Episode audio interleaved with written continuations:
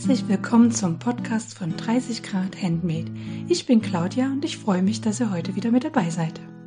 In der heutigen Episode spreche ich mit Mary vom Blog Nadel und Garn über die Werte von Handarbeit. Aber ihr kennt uns ja, wir reden über noch viel mehr, unter anderem über Schokoladensucht, was man beim Kauf von Wolle alles beachten kann und wie wir Einbrecher in unsere Wohnung stellen. Viel Spaß beim Zuhören. Auch heute möchte ich diesen Podcast als Werbung kennzeichnen, die unbeauftragt und unbezahlt war.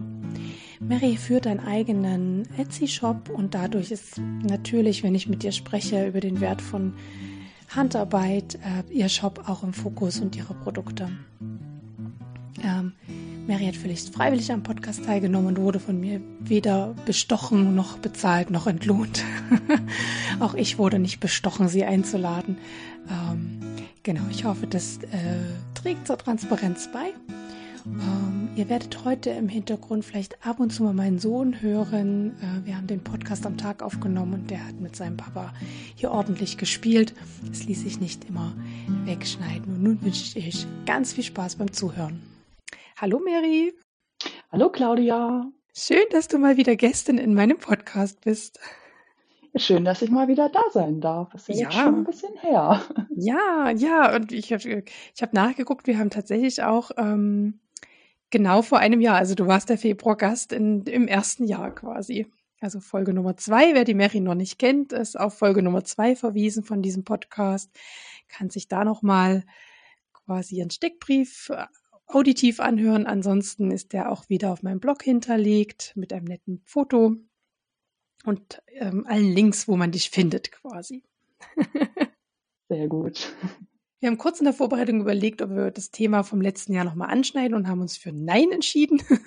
Genau. Weil heute haben wir ein viel, viel spannenderes Thema. Oder, ach nee, letztes Mal war auch schon spannend, aber dieses Mal ist es noch näher dran an am DIY-Prozess, also am selbermachen. Heute soll es nämlich um die Wertigkeit von selbstgemachten Dingen gehen. Und oh. Was macht die Mary jetzt zur Expertin äh, für dieses Thema? Mary hat ja einen eigenen kleinen Etsy-Shop, wo sie Projekttaschen und bald auch äh, vielleicht, ich habe es verlauten hören, Maschenmarkierer selbstgemacht vertreibt. Und ja, von daher kann sie etwas zu diesem Thema beitragen. Und ich finde es überhaupt ein spannendes Thema, was ähm, so allgemein Wertigkeit und Wertigkeit festlegen, ist ja auch etwas, was mich in meinem Job immer mal wieder, jetzt nicht von Preisen und Produkten, sondern eher von Menschen, ja, Selbstwertthemen beschäftigen mich immer mal wieder. Von daher wird das heute ein sehr, sehr spannendes Thema. Ja, das Thema ist auch wirklich spannend. Ob ich mich jetzt als Expertin bezeichnen würde, möchte ich mal betrifft dich zumindest. Genau, es betrifft mich und ich habe ein paar Erfahrungen damit, sagen wir es mal so. Also anekdotisch kann ich da bestimmt äh, viel beitragen. Ja, und das ist ja das, was den Podcast ausmacht. Ne? Also genau. wenn ich Experten, Experten als also in ihrem Expertenstatus einleite, dann wisst ihr ja, gibt's immer eine Sonderfolge meistens, wo wir dann nur über dieses Thema reden. Ähm, aber wenn es so Themen sind, wo man sagt, es lohnt sich mal darüber zu schnacken und einfach sich mal auszutauschen und auch eure Meinung dazu zu hören, dann äh, ja, darf auch jemand, der Du bist aber so ein bisschen Expertin, so ein bisschen Expertin daneben ist. Ja, so ein bisschen, so ein bisschen. So ein bisschen, so. Aber ich mache es ja jetzt, also den Etsy-Shop habe ich ja jetzt erst seit, oh, lass mich lügen, ich glaube September ist der online, also so mit mhm. Produkten online gegangen. Und, naja, und schon bist du ne? betroffen, siehst du? Wie schnell Ja, das, das auf jeden Fall, das äh, geht recht fix. ja. Und betroffen trifft es in manchen Bereichen auch ganz gut. Wenn man so an Steuererklärung oder so denkt, das ist ja schon ein Betroffensein. Ja. Okay, aber reden wir uns erstmal ein bisschen warm, bevor wir zum mhm. Thema kommen. Und wir sind natürlich erstmal total neugierig, was du zurzeit, also Mary ist ja passionierte Strickerin, von daher, was so alles auf deinen Stricknadeln gerade hängt. Also, wenn ich ehrlich bin, hängt auf meinen Stricknadeln viel zu viel. Aber dafür hast du erstaunlich wenig aufgeschrieben. Ja, genau. Ich habe das nämlich, also ich dachte, bevor ich jetzt meine, ich glaube, es sind 13 oder 14 angefangenen Projekte, die so in verschiedenen Stadien rumfliegen, hier alle aufzähle und mm. nach zehn Minuten alle äh, Näherinnen aussteigen, weil sie sich sagen, oh Gott, habe ich äh, erstmal nur aufgeschrieben. Also aktuell, auch gerade eben hier nebenbei, äh, stricke ich an ein paar ganz normalen Socken, sogenannte Stinus, stinknormale Socken Ähm, aus dem Geburtstagsgarn von Claudia, was ich mhm. von Claudia zum Geburtstag gekriegt habe. Das ist von Danielas Wolltopf, ein Farbverlauf. Move heißt der, falls das jetzt schon mal sich jemand fragt. genau, und da kriegt man zwei einzelne Knäuel im Farbverlauf, sodass man zwei exakt gleiche Socken mit einem schicken Farbverlauf stricken kann und man muss nur runterstricken. Das ist gerade so mein ja, Zwischendurch-Projekt, äh, bis das nächste angeschlagen wird. Da kommen wir ja später wahrscheinlich noch zu. Und dann habe ich noch den leidigen Weihnachtspulli von meinem Freund auf den Nadeln. Äh, ich glaube, letztes Was Jahr. Was ist ein neuer Weihnachtspulli, oder? Weil letztes Jahr hing der ja. Weihnachtspulli auch noch auf den Nadeln. Ja, es ist aber neuer. Der vom letzten Jahr war im Mai fertig. Ja, es wurden Betten abgeschlossen März. Ich würde mal sagen, Ende März, Anfang April ist der vielleicht fertig. Okay. Beim letzten Jahr hast du ja ziemlich geflucht über die Anleitung. Was ist es denn diesmal für, ein, für eine Anleitung? Ja, das ist genau das Problem. Dieses Jahr dachte ich, bist du clever, machst du selber. Ähm, und äh, ich habe dann ne, so berechnet, Raglanpulli, wie auch immer, und habe aber irgendwie ganz am Anfang nicht aufgepasst. Also beim Raglan teilt man ja im Vorderteil die beiden Ärmel und Rückteil ab, die angeschlagenen Maschen und nimmt dann zu. Und die Gesamt, der Gesamtumfang des Halses hat auch gepasst. Allerdings habe ich mich irgendwo vertan und habe zu wenig Schultermaschen und zu viele vorne und hinten gehabt und habe dann die Passe fertig gestrickt gehabt. Mein Freund zieht das an und hat dann wirklich so, so dicke Wülste vorne und hinten am Hals. Und äh, da musste ich das Ganze nochmal ribbeln, neu berechnen, wieder von vorne anfangen. Und jetzt sitzt der auch ganz gut und er hat sich einen Rollkragenpulli gewünscht. Rollkragen ist schon dran. Und jetzt ist eventuell das Problem, dass das Garn nicht reicht, was ja an sich nicht so schlimm wäre. Ja, aber BC Garn hat das Garn aus dem Sortiment genommen. Nein. Ja. Jetzt ein ja. Aufruf an alle. Welches Garn brauchst du? Äh, das Hamilton Tweet Nummer 1. Aber also, wie gesagt, ich weiß auch noch nicht, ob es äh, nicht reicht. Aber das ist so ein bisschen, kennst du das, wenn du so dann da hängst und dir nicht sicher bist, ob das Garn reicht und du weißt, du kriegst es nicht nach, dann ist entweder, ich stricke das ganz schnell fertig, ne, so, so dieses schneller Stricken, bevor das Garn leer ist. Genau, als ob das was bringen würde. Ja, genau, also das ist ja sowieso. Aber die andere Variante, die ich jetzt betreibe, ist dieses, ah, ich fasse es lieber nicht an, vielleicht reicht das gar nicht, ist ja eigentlich auch keine Lösung. Wird's ein Crop-Rollkragenpullover? Mm, sieht bestimmt sexy aus. ja, muss ich mal gucken, was ich dann da mache, aber ja. Erstmal müsste ich ja zu dem Punkt kommen, vielleicht reicht es ja auch einfach. Ich könnte die Maschenprobe noch ribbeln. Im Rollkragen ist vielleicht auch noch ein Zentimeter zu viel dran. Vielleicht hat es auch irgendjemand und meldet sich bei dir und sagt, du, ich hätte es noch im Zweifel und, ja, und du kannst ja. wieder entspannt weiter stricken. Das stimmt. Ja, vielleicht gehe ich den demnächst mal wieder an. Aber im Moment liegt er also wirklich direkt neben dem Sofa, starrt mich jeden Abend vorwurfsvoll an, ne? Aber hat noch nicht so viel genützt. Mhm die Victoria aus unserem letzten, aus dem letzten Podcast, der ist es ja auch so gegangen und dann hat sie irgendwie, das Garn gab es noch nachbestellt, aber es muss irgendeine andere Charge sein. Es hatte dann ja. eine andere ähm, Helligkeit quasi, auch ärgerlich dann. Ne? Also, ja. ja, das ist ja, also ich habe schon öfter, dass ich Garn ne, hat gefehlt, habe zum Beispiel in irgendwelchen Gruppen nachgefragt, dann habe dann auch die passende Partie bekommen. Das habe ich dann immer nachgefragt. Ich hatte ja letztes Jahr den Sunday Pullover gestrickt. Da hatte ich mir irgendwann mal Garn für gekauft. Da wollte ich eigentlich einen Zopfmusterpulli selber machen und habe viel zu wenig Garn gekauft. Und dann habe ich fünf Jahre später das Garn nachgekauft. Gab es die Partie ja natürlich nicht mehr. Es war weiß, ungefärbt. Denkst du, was kann das schon ausmachen? Ich liebe den Pulli trotzdem, aber ich habe zwei Querstreifen über der Brust, wo die neuen Knäule eingesetzt mhm. waren, weil ich natürlich beim Stricken auch nicht drauf geachtet habe, wo ich die hinsetze. Ist etwas, da muss man dran denken. Mhm. Ja. Ja. Ja, und wenn du es halt online bestellst, dann kriegst du ja das, was als nächstes im Lager die anfällt, ne? Ich weiß gar nicht, ob man da die Chargennummer angeben kann. Also ich weiß zum Beispiel jetzt ähm, bei Maschenfeinen kannst du reinschreiben, wenn möglich Partie, hm, hm, hm. Ah, und wenn ja, sie okay. die noch da haben, schicken sie dir die auch. Ah. Aber wenn sie die nicht haben, ne, dann kannst Aber das ist doch ein guter Hinweis, dass man das vielleicht bei der Online-Bestellung, wenn man mal gerade nachbestellt, einfach mit dazu schreibt und sagt, hier, ich habe damals die und die Partie bekommen, ich wenn da noch was da wäre, wäre schön. Ne? Ja. Mhm. ja. Man kann auch bei Wollläden manchmal einfach, bevor man dann in der Stadt, was weiß ich, fünf Wollläden abklappert, falls man die hat. nee, genau, aber da kann man dann häufig mal anrufen und wenn die, die haben dann manchmal noch Restpartien. Freuen sich manchmal, wenn sie ein übrig gebliebenes Knäuel loswerden, ne? weil Mhm. Ist übrigens auch ein Tipp, wenn man im Wollladen eine Pullimenge kauft, mal alle ähm, Knäuel umdrehen. Viele Wollläden machen das und bei gucken dann an der Kasse, dass das dieselbe Partie ist. Aber wenn du da gerade jemanden hast, der da nicht drauf achtet oder es vergisst, ne, Irren ist menschlich, dann hat man selbst im Wollladen ja. manchmal unterschiedliche Partien. Das ist natürlich auch ärgerlich. Mhm. Bei nebeneinander gehalten, die Knäule sieht man es nicht. Das sieht man erst, wenn es verstrickt ist meistens. Mhm. Und dann ist ja, ja ärgerlich. Ja, das stimmt, da hast du recht. Ja, solche Probleme gibt es beim Stoff nie. Das ist irgendwie, wüsste ich nie, dass es verschiedene Stoffpartien gibt. Also höchstens dann, wenn er nochmal nachproduziert wird, aber wenn er, wenn er einmal in einer gewissen Menge produziert ist, dann ist er so wie er ist. Ist das bei allen Ballen dann auch gleich? Also.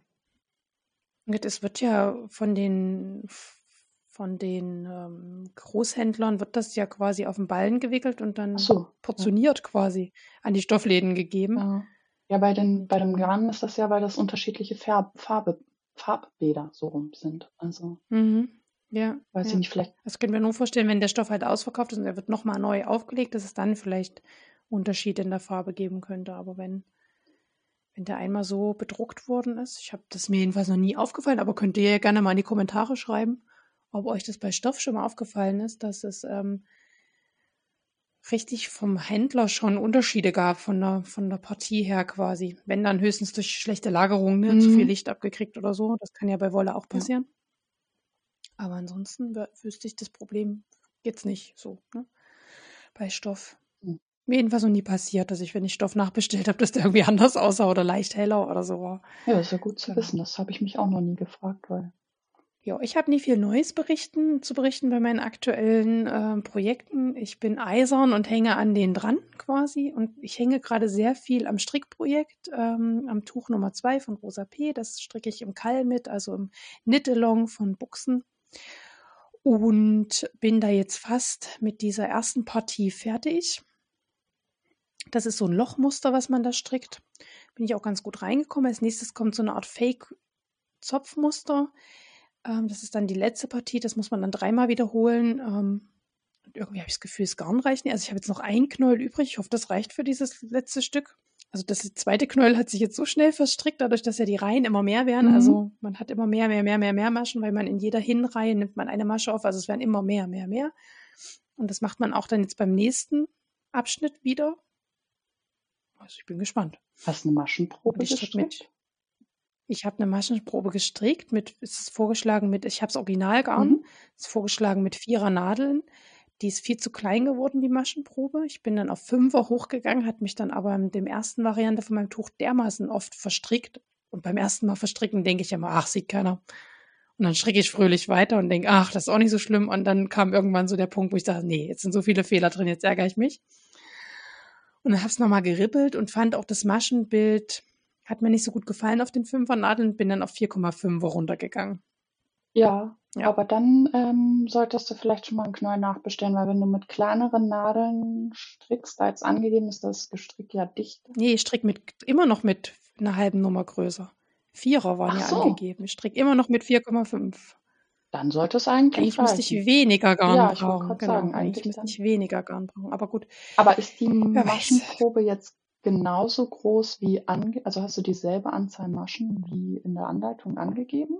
Mit den Fünfernadeln habe ich es erreicht. Ja. Aber da hat mir das Strickbild nicht so gut gefallen, deswegen bin ich auf 4,5. Jetzt sieht das Strickbild schön aus, also müsste es ein bisschen kleiner sein. Also das Tuch müsste jetzt insgesamt etwas kleiner werden. Aber dann müsste ich doch auch weniger Wolle verbrauchen. Bin ich blöd im Kopf?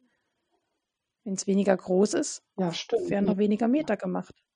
Also vielleicht reicht es auch und es ist einfach super gut berechnet, dass man diese drei Knäuel einfach auch wunderbar aufbraucht. Ich, denke, ich hätte ja. ja nichts dagegen. Ja, ja, ne? Verstehst du? Und wenn nicht, das ist doch die ähm, Krönchengarn ne? von Re Schachenmeier Rega. Ja, ja, genau. Ja, ja. ja. Da kriegst du ja auch gut nach und da kriegst du auch die passende Partie ja. nach. Also, ja. Da würde ich mir jetzt nicht ins. Ja. Ja, ich habe es auch beim Maschenfein im Set bestellt. Das könnte ich dann nachbestellen, das eine Knäuel. Ja, und wenn du den, das ist ja dann auch noch nicht so lange her, wenn du den dann schreibst hier, ne, X Färbepartie bitte, dann, wenn sie die noch haben, kriegst du die ja dann auf jeden Fall auch. Und dann ja, und das ist auch relativ dankbar. Ich habe ja so ein dunkelgrau genommen. Wie kann es auch anders sein?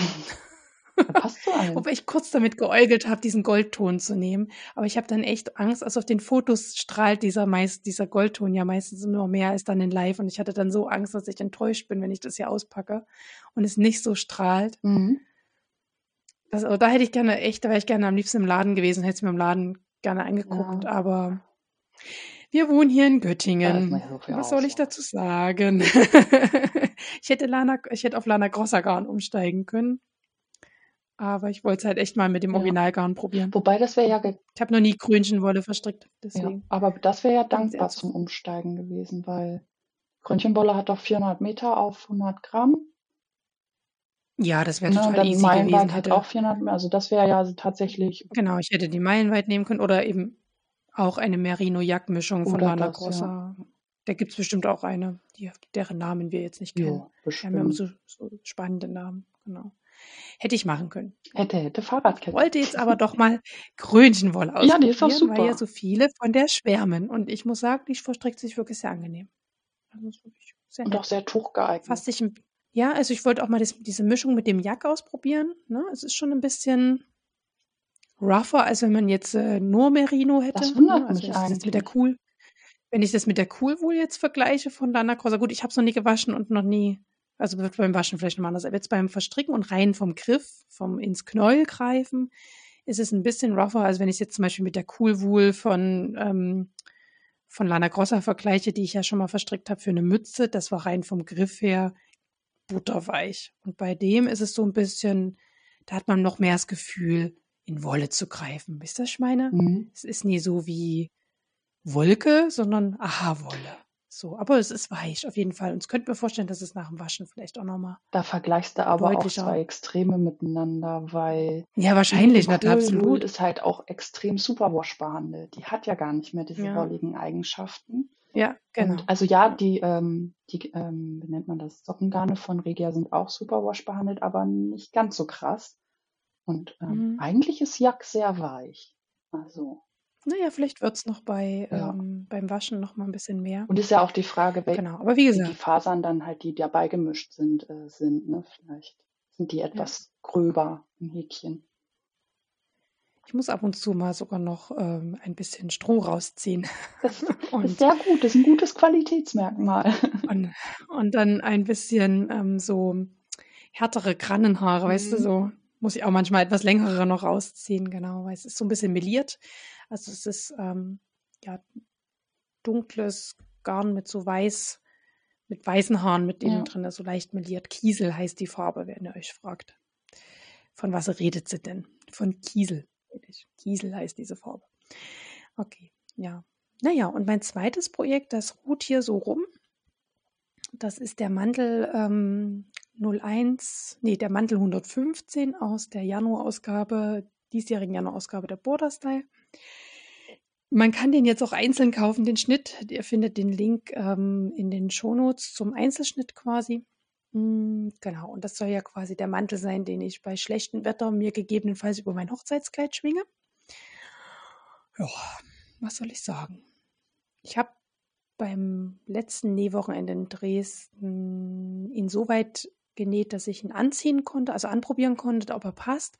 Habe die Ärmel angepasst, ähm, die waren mir ein bisschen zu weit, also weil ich halt kein Pullover oder sowas drunter tragen möchte. Eben, ich möchte ja das Hochzeitskleid drunter tragen. Und ähm, so wäre es, also so, wenn man jetzt sich den als Wobei, das ist so ein Mantel, das ist eigentlich ein Ausgehmantel für ein Kleid so. Aber wenn man sich den jetzt für den Alltag, gibt ja Leute, Alltag näht, dann hätte ich die Ärmel nicht angepasst, weil dann ist es schön für einen Pullover drunter zu ziehen. Da braucht man diese Weite im Ärmel. Ich habe sie mir ein bisschen weggenommen. Ansonsten habe ich bisher keine Änderungen machen müssen. Auch der Raglan-Ärmel sitzt total gut. Das ist ja manchmal so eine Schwierigkeit, dass es dann äh, an einem so runterhängt oder man die Arme nicht so richtig hochheben kann, weil es dann so wie Fledermaus-Effekt hat mhm. oder man so diesen ganzen Mantel mit hochzieht. Ähm, ist es gar nicht. Und auch die Nahtlinie von den Schultern ähm, es wird ja immer so über Border gemeckert, aber in dem Fall ist die Nahtlinie von dieser Raglan-Schulter, also es ist ein zweigeteilter Ärmel und dadurch hat man oben an den Schultern eine, eine Naht. Die ist so schön geformt, dass sich auch die Schultern dadurch super rausformen. Also ich hatte schon Sorge, dass ich vielleicht so ein Schulterpolster, das was ich noch nie gemacht habe bei einem Mantel, ähm, da noch irgendwie drunter ballern muss, aber muss ich nicht. Also man erkennt meine Schultern. Ich war sehr zufrieden mit dem bisherigen Ergebnis und seitdem liegt es aber rum, weil ich mich dann noch entschlossen habe, weil es mir eben so gut gefällt und dachte, ach, ich ärgere mich hinterher, wenn ich es nicht mache. Ich werde, weil ich ihn nicht fütter, den Mantel, ich habe ja so einen Double Face äh, Stoff von Studio Walkie Talkie, Exotic Waves heißt der, äh, für die, die die letzte Folge noch nicht gehört haben. Ähm, genau, und weil der innen drin auch so wunderschön aussieht, wollte ich nicht füttern, den Mantel, und werde jetzt die Nahtzugaben mit Schrägband einfassen. Uiuiui. Ja, alle haben mir zugeraten, das zu tun. Und ich drücke mich gerade vor dieser Aufgabe, weil das ist so eine Aufgabe, ja, ich weiß nicht, wie man es beim Stricken vergleichen kann, wie ein Fäden vernähen oder so. Das ist ja, man kommt nicht weiter voran in seinem Projekt. Der Status quo bleibt erstmal halten. Aber wenn ich es jetzt nicht mache, also wenn ich es erst ganz zum Schluss mache, sind ja manche Nahtzugaben schon wieder übernäht mit anderen Nähten und dann kommst du, da kannst du das nicht mehr so gut einfassen. Ja, daraufhin habe ich mir 20 Meter ähm, Schrägband äh, bei der lieben Kathleen, äh, Fabrikare äh, Stoffladen aus Dresden, bestellt. Die ist vom Glauben abgefallen, als ich gesagt hatte, ich hätte gern die ganze Rolle. Sie, sie, hat mir dann nicht die ganze Rolle gegeben, sondern sie hat dann einfach eine mehr bestellt für mich mit quasi und ähm, hat mir dann eine Rolle gegeben. Und dann dachte ich, ach ja, das ist ja hier schön so auf der Rolle drauf, das nähe ich gleich dran. Daraufhin hat dann aber die Christine, die kennt er auch schon aus dem Podcast. Ich weiß jetzt gerade gar nicht, aus welcher Podcast-Nummer. Ich würde es meine Freundin, die Gewandmeisterin jedenfalls ist, die hatte letztes Jahr auch eine Sonderfolge. Ich entweder hört mal rein, November oder Dezember. Ich glaube, November war es. Würde ich auch sagen. Ähm, ja, ne, Novemberfolge würde ich sagen. Äh, und die hatte nur gemeint, oh, oh, oh, Baumwollschrägband. Das solltest du, das solltest du waschen, das wird nochmal ordentlich ausbluten und ähm, das zieht sich auch nochmal ordentlich, also das hat, zieht sich halt zusammen. Und ich so, oh nee, jetzt 20, also 20 Meter in der Waschmaschine anschmeißen. Ich meine, 20 Meter klingt viel, aber es ist ja trotzdem dann, wenn du es aufgewickelt hast, nur ein Handvoll Knöll. Mhm. Ne? Und dann ja eben das alles auseinanderfitzen wieder und bügeln. Ich hatte keine Lust. Und dann hat sie gemeint, ja, mach's doch mit Handwäsche. Habe ich dann auch gemacht. Und habe einfach, 70, also bei 60 Grad kann man das waschen. Ich habe hab so einen Wasserkocher, wo man das so einstellen kann. Habe das so und hab drüber gekippt. Und es hat ausgeblutet und ausgeblutet und, und es hat geblutet oh, wie Schwein. Ich habe Essig dazu. Und es hat einfach so, und dass ich dann am Ende echt gedacht habe, gut, also jetzt ist so scheißegal, jetzt gebe ich es ins Kurzprogramm der Waschmaschine und dann ist da definitiv nichts mehr drin. Und dann hatte ich den ganzen Salat und habe dann ausgefriemelt. Das hat natürlich auch schön ausgefranst, das Baumwoll-Paspelband, ähm, weil das natürlich ja nie versäubert ist an seinen Kanten. Oh. Und habe dann die 20 Meter brav gebügelt und habe mich verflucht dafür, dass ich das so mache. Ja, jetzt ist es äh, bereit. Es liegt in einem in einer Wollschale quasi, die normalerweise für einen Wollknäuel ist. Dort liegt es jetzt bereit.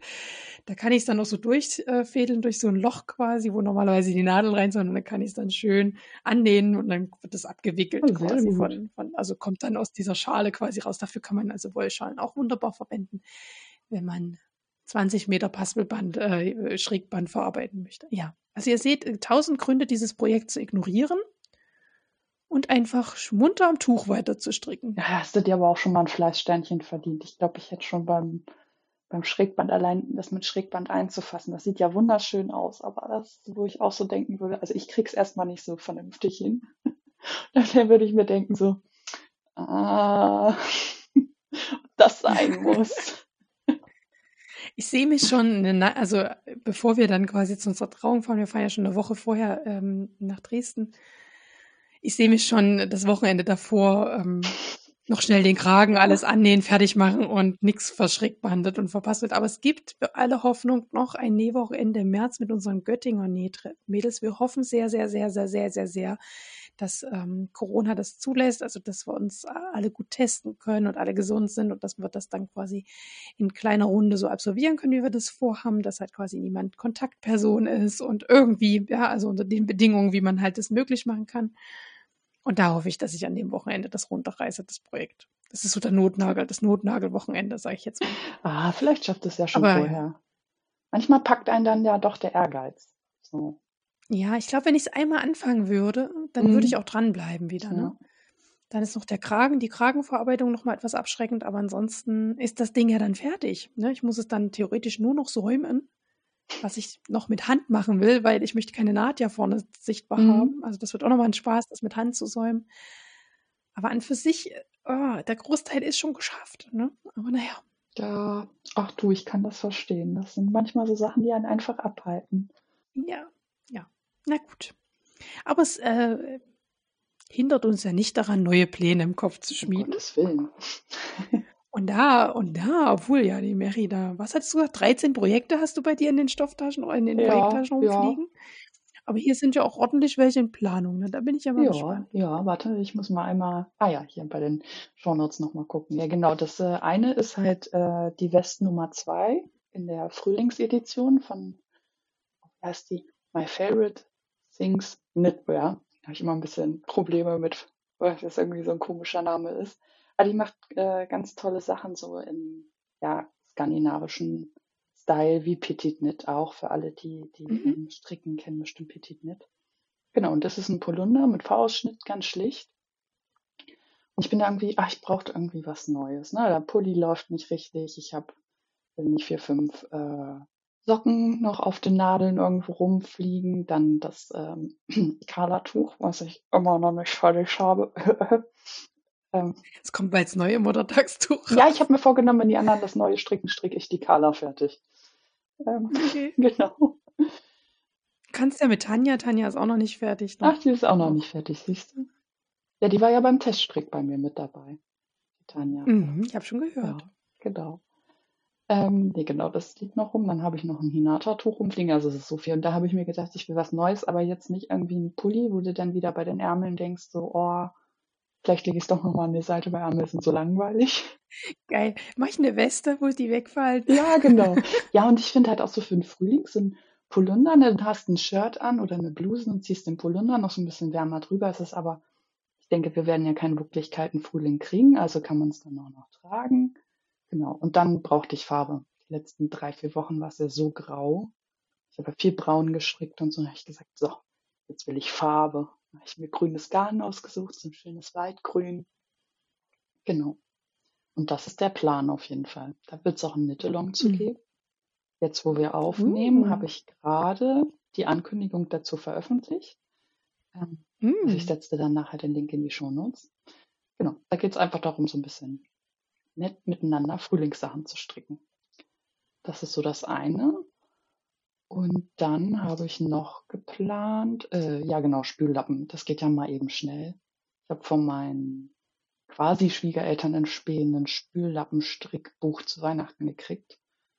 Und da sind echt mhm. nette Sachen drin. Da habe ich mir noch ein bisschen Garn mitbestellt, ne? so Baumwolle. Kannst ja immer gebrauchen. Hätte ich mich da mal zwischendurch. Ich meine, was kann so ein Spüllappen dauern? Einen Abend vielleicht oder so, ne? Bei dir, bei mir würde der zwei Wochen brauchen. Ja, naja. Das kommt. Ich finde, du machst an deinem Tuch gute Fortschritte. Also so ist ja nicht. Mhm. Das ist, weil ich prokrastiniere beim Mantel. Ja, naja, gut. ich nähe ja im Moment auch fast gar nicht so, ne? Deshalb komme ich viel zum Stricken. Also irgendwo muss man sich die Zeit ja hernehmen. Genau. Die, ja, aber das ist so ein Zwischendurch-Projekt, einfach mal flott. Damit man was Neues anschlagen kann, was aber nicht gleich wieder zum UFO mutiert. Ja. Wie heißt das Buch mit den Spüllappen? Du hattest gesagt, deine Schwiegereltern hatten dir ein Buch Das heißt geschenkt äh, dazu. noch mehr Spüllappen stricken. Ich verlinke das dann nachher auch, weil ich habe es jetzt hier, glaube ich, mhm. gerade nicht liegen. Mir musst du es ja nicht zeigen, sehen können wir Nee, nee, genau, aber dann hätte ich nochmal Autor und so. Äh, Nochmal genau gucken quasi. Genau, aber das weiß ja. ich gerade. Aber verlinke ich dann. Mhm. Dann findet es auch jeder, mhm. genau. Also es gibt wohl dann, weil es ja noch mehr Spültücher stricken heißt, äh, wohl auch quasi den ersten Band noch dazu weiß nicht, was da so mhm. drin ist. Sind auch Sachen drin. Also ich stricke mir keinen Spüllappen in Herzform so, ne? Ähm, aber für Leute, die das mögen. Ja, und dann habe ich ähm, mir noch ausgesucht. Also ich habe zu, zum Geburtstag Garn bekommen von Mira Sol, die Nina. Das ist irgendwie so ein viskose Seite Wollgarn, so richtig glänzend und schön. Und habe ich drei Farben gekriegt und wusste die ganze Zeit nicht so richtig. War so die der Plan, ein Tuch draus zu stricken. Dachte ich jetzt so, naja, die Carla ist nicht fertig, die Hinata hängt dann noch rum. Ah, noch mehr Tücher, ich weiß ja nicht. Ähm, und ich habe ja auch schon einige. Und dann habe ich ewig gesucht und habe den Rai Reiswetter von Leni Heu, glaube ich, ähm, gefunden.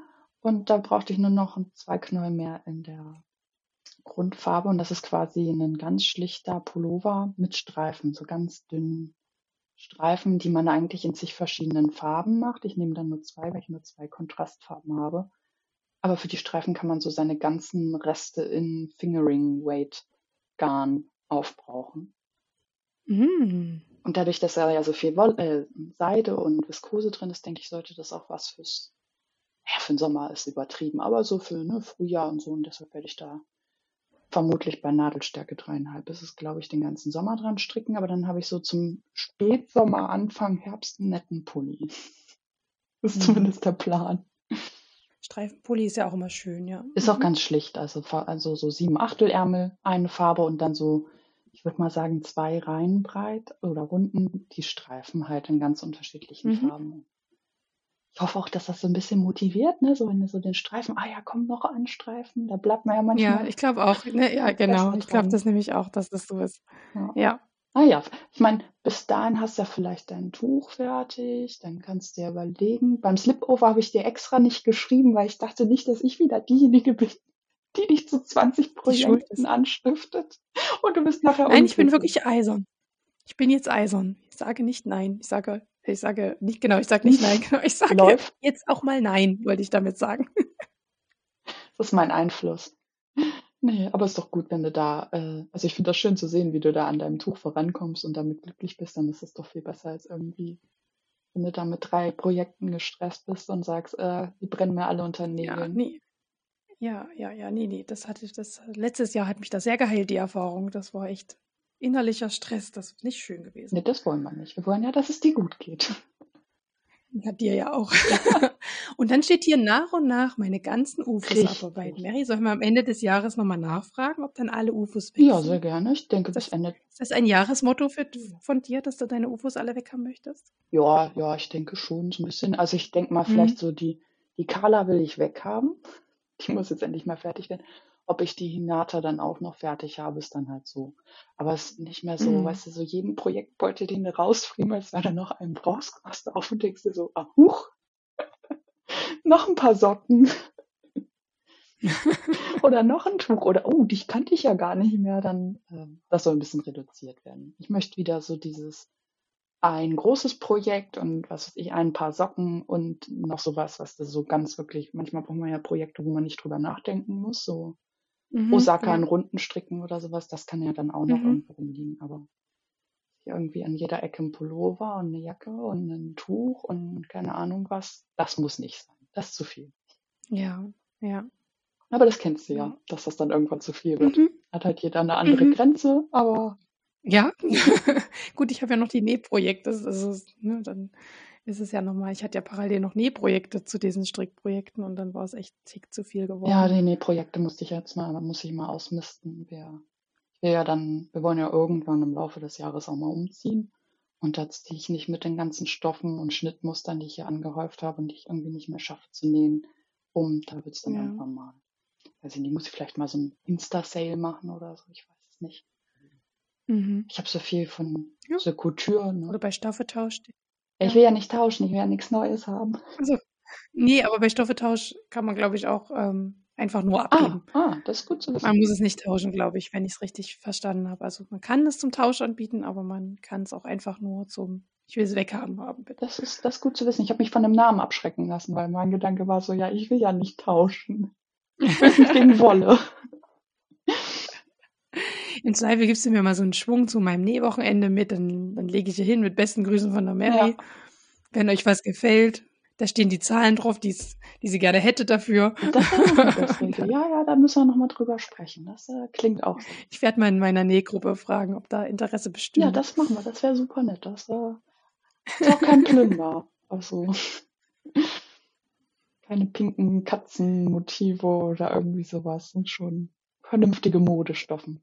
Muss ich vielleicht zuerst gucken kommen, bevor ich jemand anders gucken lasse? Ja, du hast ja sowieso hm. Vorrang. Also, wenn ich da was zeige, zeige ich es dir zuerst. Yay! Ja, also wenn ich meinen Stofflager angucke, dann redet man über meinen Stofflager. Nein, wir schweigen doch. Hast du überhaupt einen Stofflager? Das wusste ich gar nicht. Also ihr seht es nicht, aber ich zeige mal in die Richtung ah. da, in den Schränken und da. Komme ich heimlich vor, bei euch vorbei und stecke meine Dings da noch mit rein, meine Stoffe. Kriegst du nicht rein, ah. die quillen über die Schränke. Ich bin froh, wenn die Türen zu sind. Ah, schade. Also besteht ja die Gefahr, dass dich der Stoff erschlägt, wenn du ähm, die Tür aufmachst. Einbrecherschutz. oh je. Naja. Und was hast du meine, so geplant? Ja, bei, ich kann auch wieder nichts Neues berichten, ähm, weil ich versuche ja monogam, monogam weiterzuleben. Aber es ist der Mantel, also es gibt ja noch einen Mini-Mantel für diese Hochzeit für meine Tochter. Mhm. Der soll auch noch fertig werden. Der ist aus der Oktober-Design, hat sie sich selber rausgesucht, ganz, ne, ganz groß. Ne? Ich habe ihr verschiedene Dinge gezeigt. Ich sage so, welcher gefällt dir am besten? Den. Und dann voll süß. Und ja, der ist aus einer ganz alten Ausgabe, aus der Juni-Ausgabe 2017. Veruschka heißt das Modell, ganz simpler Mantel, der eigentlich mit sehr auffälligen großen Knöpfen bestückt sein soll, damit er eben dann sein, das ist quasi das Gimmick von diesem Mantel, aber da meiner ein Bindeband hat, ähm, ich, werde ich auch ein Bindeband für diesen Mantel kreieren und dann gar keine Knöpfe, sondern der wird dann einfach so zugebunden. Vielleicht mache ich verdeckte Druckknöpfe noch, damit es ein bisschen hält einfach. Oh, da fällt mir auf, ich habe für meinen Mantel noch nicht mal Druckknöpfe. Also du siehst, wie ich prokrastiniere bei meinem Mantel. Ja. Dafür brauche ich noch Druckknöpfe. Ei, ei, ei, ja, die sollten sich ja kriegen lassen. Ja, naja, wobei meine, mein Mantel vom letzten Jahr hat immer noch keine Druckknöpfe, weil es ke keine gibt, die meinen Anforderungen, also nee, die rein von der Optik her haben mir gut gefallen. Oder sie gefallen mir von der Optik und der Laden, wo ich sie gesehen habe, hat dann nur noch drei oder so gehabt und ich brauche sechs. Äh, ganz kurz, wenn du die verdeckt annehmen willst, Ging dann nicht auch so Magnetschließen? Ja, wobei ich das für Mantel nicht schön finde, so eine Magnetschließen. Ach so. Du siehst, meine Ansprüche ja, hindern mich an allem. Ich finde die ganz nett, die kriegst ja dann in Roségold, in Silber, in Gold, so. Und die schließen ganz gut. Ja, also es gibt, es gibt auch Manteldruckknöpfe in verschiedenen Farben. Die besten, die mir bis jetzt gefallen haben, waren eben von Union Knopf. Die hatten drumherum noch so ein ich denke, es wird Plastik sein, aus Plastik, aber es war eingefärbt quasi der Druckknopf. Mhm. Und dann das beste, äh, die beste Farbe, das hatte ich mir äh, bei Tante Hilde im Stoff, also nie im Stoffladen, die hat mir das per Instagram quasi geschickt. Ich habe ihr ein Stück Stoff hingeschickt von meinem Mantel und sie hat mir die Druckknöpfe dann draufgelegt. Und die beste Übereinstimmung, da hatte sie eben bloß noch drei Stück mhm. davon und das ist ja dann blöd. Ne? So, und ich habe die nirgendwo anders mehr gekriegt, weil Unionstoff ja von Prim, aufge Prim aufgekauft worden ist. Ähm, die haben die eben aus dem Sortiment genommen. Mhm. Ähm, ja, macht ja auch Sinn, Plastik aus dem Sortiment zu nehmen. Ich will jetzt gar nicht darüber fluchen. Und Prim hat noch so Druckknöpfe. Auch Mandeldruckknöpfe in, ähm, wie nennt man das, in so Messingoptik. Das würde auch ganz gut aussehen. Ja, und immer wenn ich die jetzt im Laden gesehen habe, hatten die bloß ein oder zwei und dann habe ich das da gehangen. Aber wenn ich jetzt mal alle mitgenommen hätte, die ich schon im Laden ein, zwei gesehen habe, dann hätte ich jetzt wahrscheinlich auch schon sechs. Ich bin einfach blöd. Aber du hast doch so viele, viele Mädels an der Hand mit äh, Stoffläden. Ähm, wie heißt die hier von die Produced oder so? Ja, ja. Die würden sie mir bestimmt auch bestellen, wenn ich fragen Eben, würde. Aber ich tue es nicht, um niemanden zu belasten und so. Naja. Ja, das Knopfthema, das leidliche Knopfthema. Aber beim neuen Mantel, also beim jetzigen Mantel, ist es gar nicht so ein Problem. Weil die sind wirklich verdeckt, also die werden auf jeden Fall verdeckt angenäht und ähm, da sind so ganz klassische Silberknöpfe, ähm, Mantel, also Manteldruckknöpfe in Silber, passen da wunderbar dazu, also ganz, ganz klassisch. Na, dann musst du die schnell bestellen, bevor du äh, wieder nur Einsender bekommst. Ja. Ja, und das zweite ist ja immer noch die Seifenherstellung. Ähm, ich habe mir jetzt zumindest schon mal ein paar Videos dazu angeguckt und habe mich entschlossen, nicht Seife. Oh, jetzt hört man meinen Sohn im Hintergrund. ähm, und habe mich entschlossen, ähm, die Seife nicht komplett selbst herzustellen, äh, weil mir das dann doch ja, mit den Töpfen und dem Ganzen. Mhm. Und dann tut man da mit dieser Lauge darum machen. Die ist eben ätzend. Jetzt nicht, dass ich davor Angst hätte, dass ich mich da echt nie, dass ich denke, dass es gefährlich ist, aber wenn man das so zusammenmischt, wird es halt auch heiß. Das heißt, du musst irgendein stabiles Gefäß dann auch haben. Und ja, ich hätte jetzt auch keinen, wir haben jetzt, ich habe jetzt keine Töpfe als Überschuss hier. Die Töpfe, die wir haben, benutzen wir alle. Und dann habe ich gesagt, okay, ähm, das, äh, ich werde also nicht Seife herstellen, sondern Seife gießen selber. Mhm. Und werde mir also schon fertige Rohseife organisieren und die dann einfach gießen. Und ich denke, das ist in Anbetracht der Zeit bestimmt auch das Bessere. Ja, und es soll ja einfach nur nett sein und dann macht es auch mehr Spaß, weil du dich jetzt auch beim Seife gießen kannst du nicht so viel schief, ähm, also kann nicht so viel ja. schief gehen beim Seife machen, ja. dann hast du nachher irgendwie doch was, was, keine Ahnung, überfettet, unterfettet, nicht fest wird oder so, und dann war die ganze Arbeit umsonst. Ja, ja, und dann ist es auch so eine Schwierigkeit, wenn man so eine so eine raue Menge irgendwie anrührt, dann wäre es sogar besser, das in ein ganz großes Gefäß zu geben und dann lieber die Seife daraus zu mhm. schneiden, weil dann quasi das Verhältnis stimmt. Wenn, also wenn man es in viele kleine Gefäße gibt, also es braucht auch eine gewisse Masse, wenn ich das richtig verstanden habe, um dieses, diesen Abruhprozess, also dieses Verseifen, das ist ja so ein Ruhprozess, also wo man das einfach hinstellt und abkühlen lässt, dann verseift sich die Seife. Und wenn das ist quasi besser, wenn das in größeren wenn ich es richtig verstanden habe, in größeren Blöcken passiert ja. quasi, dann verseift sich das besser, als wenn man das in so kleine Pötte tut. Das war mir alles viel zu kompliziert und dachte, nein, nein, nein. Und dann, okay, wir gehen zum Seifengießen über. Aber ist ja gut, jetzt habe ich mich wieder damit beschäftigt, jetzt habe ich eine Haltung dazu. ist auch nicht schlecht. Ja, man hat wieder was gelernt, so, so ist ja nicht. Aber ich finde Seife gießen, das macht halt, also das ist dann ja wirklich auch einfach ein kreativer Prozess, der Spaß macht und das. Ja, ne? genau. Und jetzt muss ich mir nur überlegen, Will ich damit Seif Seifenfarbe manchen oder will ich die relativ naturbelassen, also Natur so in diesem Opalton lassen oder eben durchsichtig und ähm, damit Blütenblätter rummanchen oder nee, da muss ich mir jetzt einfach nochmal überlegen, was ich gerne hätte. Da kannst du ja Pinterest und bestimmt fragen, da kriegst du genug mhm, Inspiration, ja. denke ich. ja. Genau, und farblich soll es ja zu unserer Hochzeit passen, also zum Farbmotto. Das war ja quasi der ganze Plan. Ja, das ist der Plan. Das ist auch ein guter Plan. Mhm. Und? Was hast du alles geshoppt? Ähm, es ist, äh, glaube ich, vergleichsweise übersichtlich diesmal. Ähm, mm.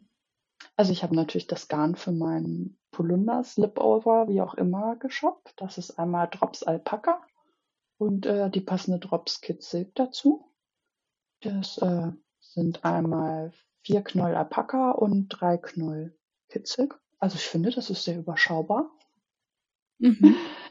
Ja, und dann halt, wie gesagt, das Spüllappengarn. Ne? Also das habe ich halt mitbestellt. Ich weiß, kann es ja gar nicht sagen. Ich glaube, drei Knäuel dicke Baumwolle für Spüllappen und zwei Knäuel dünne Baumwolle für so, wie nennt man das? Gästehandtücher quasi. Bloß für die Küche wollen wir die mhm. nutzen. So.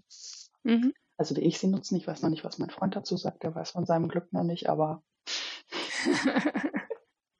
Drops Paris steht hier in den Show. Genau, das ist die dickere. Heißt die? Und dann, hm. ähm, weiß ich gar nicht, Drops Bälle heißt, glaube ich, das dünne Garn. Kann ich nochmal einfügen. Mhm.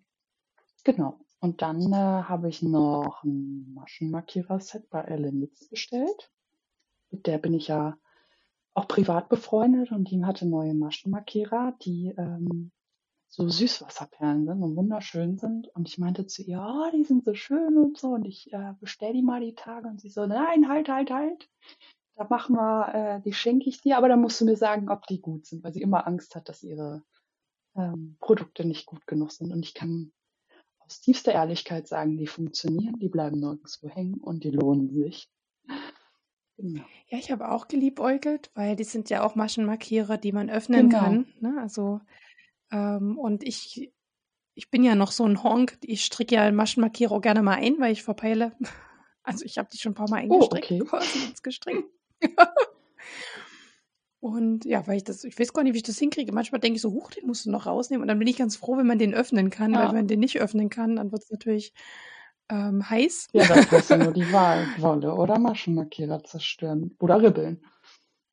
Ribbeln muss, also ribbeln wäre jetzt die Wahl gewesen, genau. Nichts zerstören, aber ribbeln, aber ribbeln eben. Ja. Ribbeln. Ist auch eine Form von Zerstörung. Ja. Mhm. genau, von daher, äh, die haben mir auch sehr gut gefallen mit dieser kleinen Perle unten ja, dran. Muss so schnell sein. Ich weiß nicht, wie viele sie noch auf Lager hat, aber die sind super. Kann ich ja. Äh... Ja, ich habe jetzt gerade so ein selbst aufgelegt, aufgelegtes Kaufverbot bis zur Hochzeit. Also. Weil wir da so viel Geld ausgeben zur Hochzeit. Ja. Naja, mal gucken.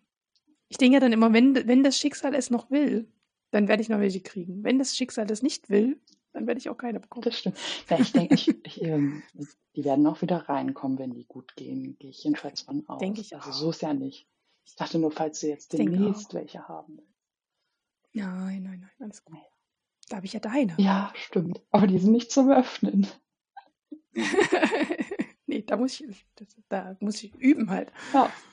Ja, vielleicht schaffe ich es ja noch, dich mit welchen zu versorgen. Mal sehen, was dann noch so bei rauskommt.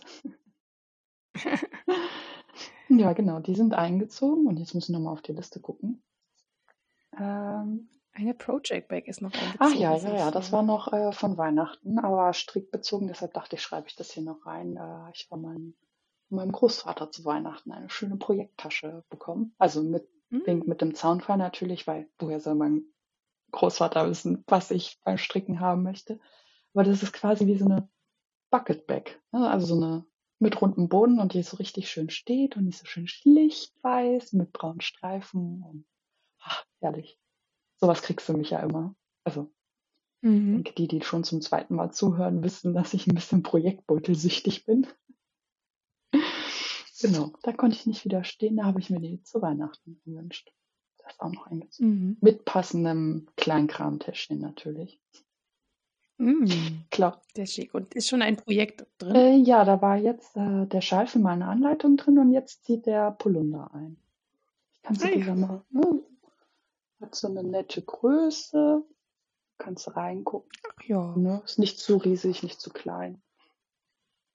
Mal sehen. Wenn man sich dann mal wieder irgendwo hinbewegt, kann man sein Strickzeug auch besser mitnehmen. Moment dient der Projektbeutel um das Strickprojekt vom Sofa in die Küche und von der Küche wieder ins Sofa. Wäre natürlich ohne Projektbeutel nicht möglich. Na, ihr dir die ganzen Knäuel und alles einzeln graben. Das stimmt schon, ja. Schleppst. Schon angenehm. Ja, und ich hänge da, also wenn ich in der Küche, ich stricke morgens in der Küche mal so zehn Minuten, Viertelstunde, finde ich das praktisch, wenn man einen Projektbeutel mit irgendeiner Form von Schlaufe hat, weil dann hänge ich mir den an die Stuhllehne. Und dann kommt das Garn so mhm. auf der richtigen Höhe raus. Man muss nicht so viel ziehen, nichts plönkelt über den Boden. Du Fuchs. Ja, kann ich manchmal sein. ja, müsste mit deiner Projekttasche auch gehen, die du hast. Ja. Würde ich jetzt mal so behaupten. Würde mit dir gehen. Würde mit dir gehen, ja. Ja. Bin natürlich noch nicht so fuchsig gewesen, das so zu machen. Es kommt noch. In einem länger und mehr Stricke. Aber ich stricke auch selten früh in der Küche. Also ja gut, du hast da ja, also ich weiß nicht. Ich habe da so zwei kleine Mäuse, die sehr aktiv sind, früh um sieben. Da strickt man dann die vorher noch in der Küche irgendwas. Ich wollte gerade sagen, ob ich das machen würde, wenn ich Kinder hätte, möchte ich auch mal dahingestellt lassen. Aber es gibt ja durchaus Mütter, die bei Instagram auch Fotos von ihrem Frühstückstisch mit strickenden Nadeln quasi posten. Also von daher, ja. Das stimmt. Also man, Aber ich krieg das nicht. Die Frage, ob die Kinder dann drumherum sind oder ob der Mann sich um die Kinder kümmert oder ob die Kinder so die Ansage gekriegt haben, so und jetzt zehn Sekunden stillhalten, Mund halten, nicht bewegen, ich muss hier kurz ein Foto machen, dann geht's weiter. Man weiß es nicht. Oh, letzte Variante wäre fürchterlich. Ja. ja, aber also, was man manchmal schon so mitgekriegt hat, ist das jetzt nicht so. Unwahrscheinlich ist es nicht. Also nicht bei einem, um Gottes Willen. Ne? Ich möchte ja niemandem was unterstellen, aber ich denke, an Einzelfällen wird es auch sowas geben. Mhm. Noch was? Hm, nee, ich glaube, Ansonsten war ich sehr brav. Da warst du aber wirklich. Ah, ja. Also, ich habe mich zusammengerissen. Ja. Der Wollschrank ist voll. Also ist er nicht, aber voll genug. Hast du keinen Diebstahlschutz, wenn man den Schrank aufmacht, dass er gleich, dass der Dieb gleich erschlagen wird von den Knäulen? Doch, das liegt aber daran, dass äh, ich habe die Knäule in Plastikboxen, die eigentlich nicht zum Schrank passen. Die muss ich so hochkant hinten anlehnen. Wenn du den Schrank aufmachst, fallen dir die Kisten halt einfach entgegen, auch wenn die nicht voll sind. Das ist nicht nur ein Diebstahlschutz, das ist ja gleich ein Diebstahlstellung Äh, quasi. Also da hast du den Dieb ja sofort. Ja, ich sag mal, wer kann ja gar nicht mehr fliehen, wenn er so eine Box gegen den Kopf kriegt. Wer bei uns einbricht mit einem Jagdhund, ist eh ein bisschen. Selber schuld, ja. hast du recht. Wenn er dann noch bis zum Bollschrank geht, okay. Ja, bei mir ähm, selbst gekauft sind diese 20 Meter petrolfarbene Schrägband. Ordentlich. Mit besten Grüßen an die Kathleen.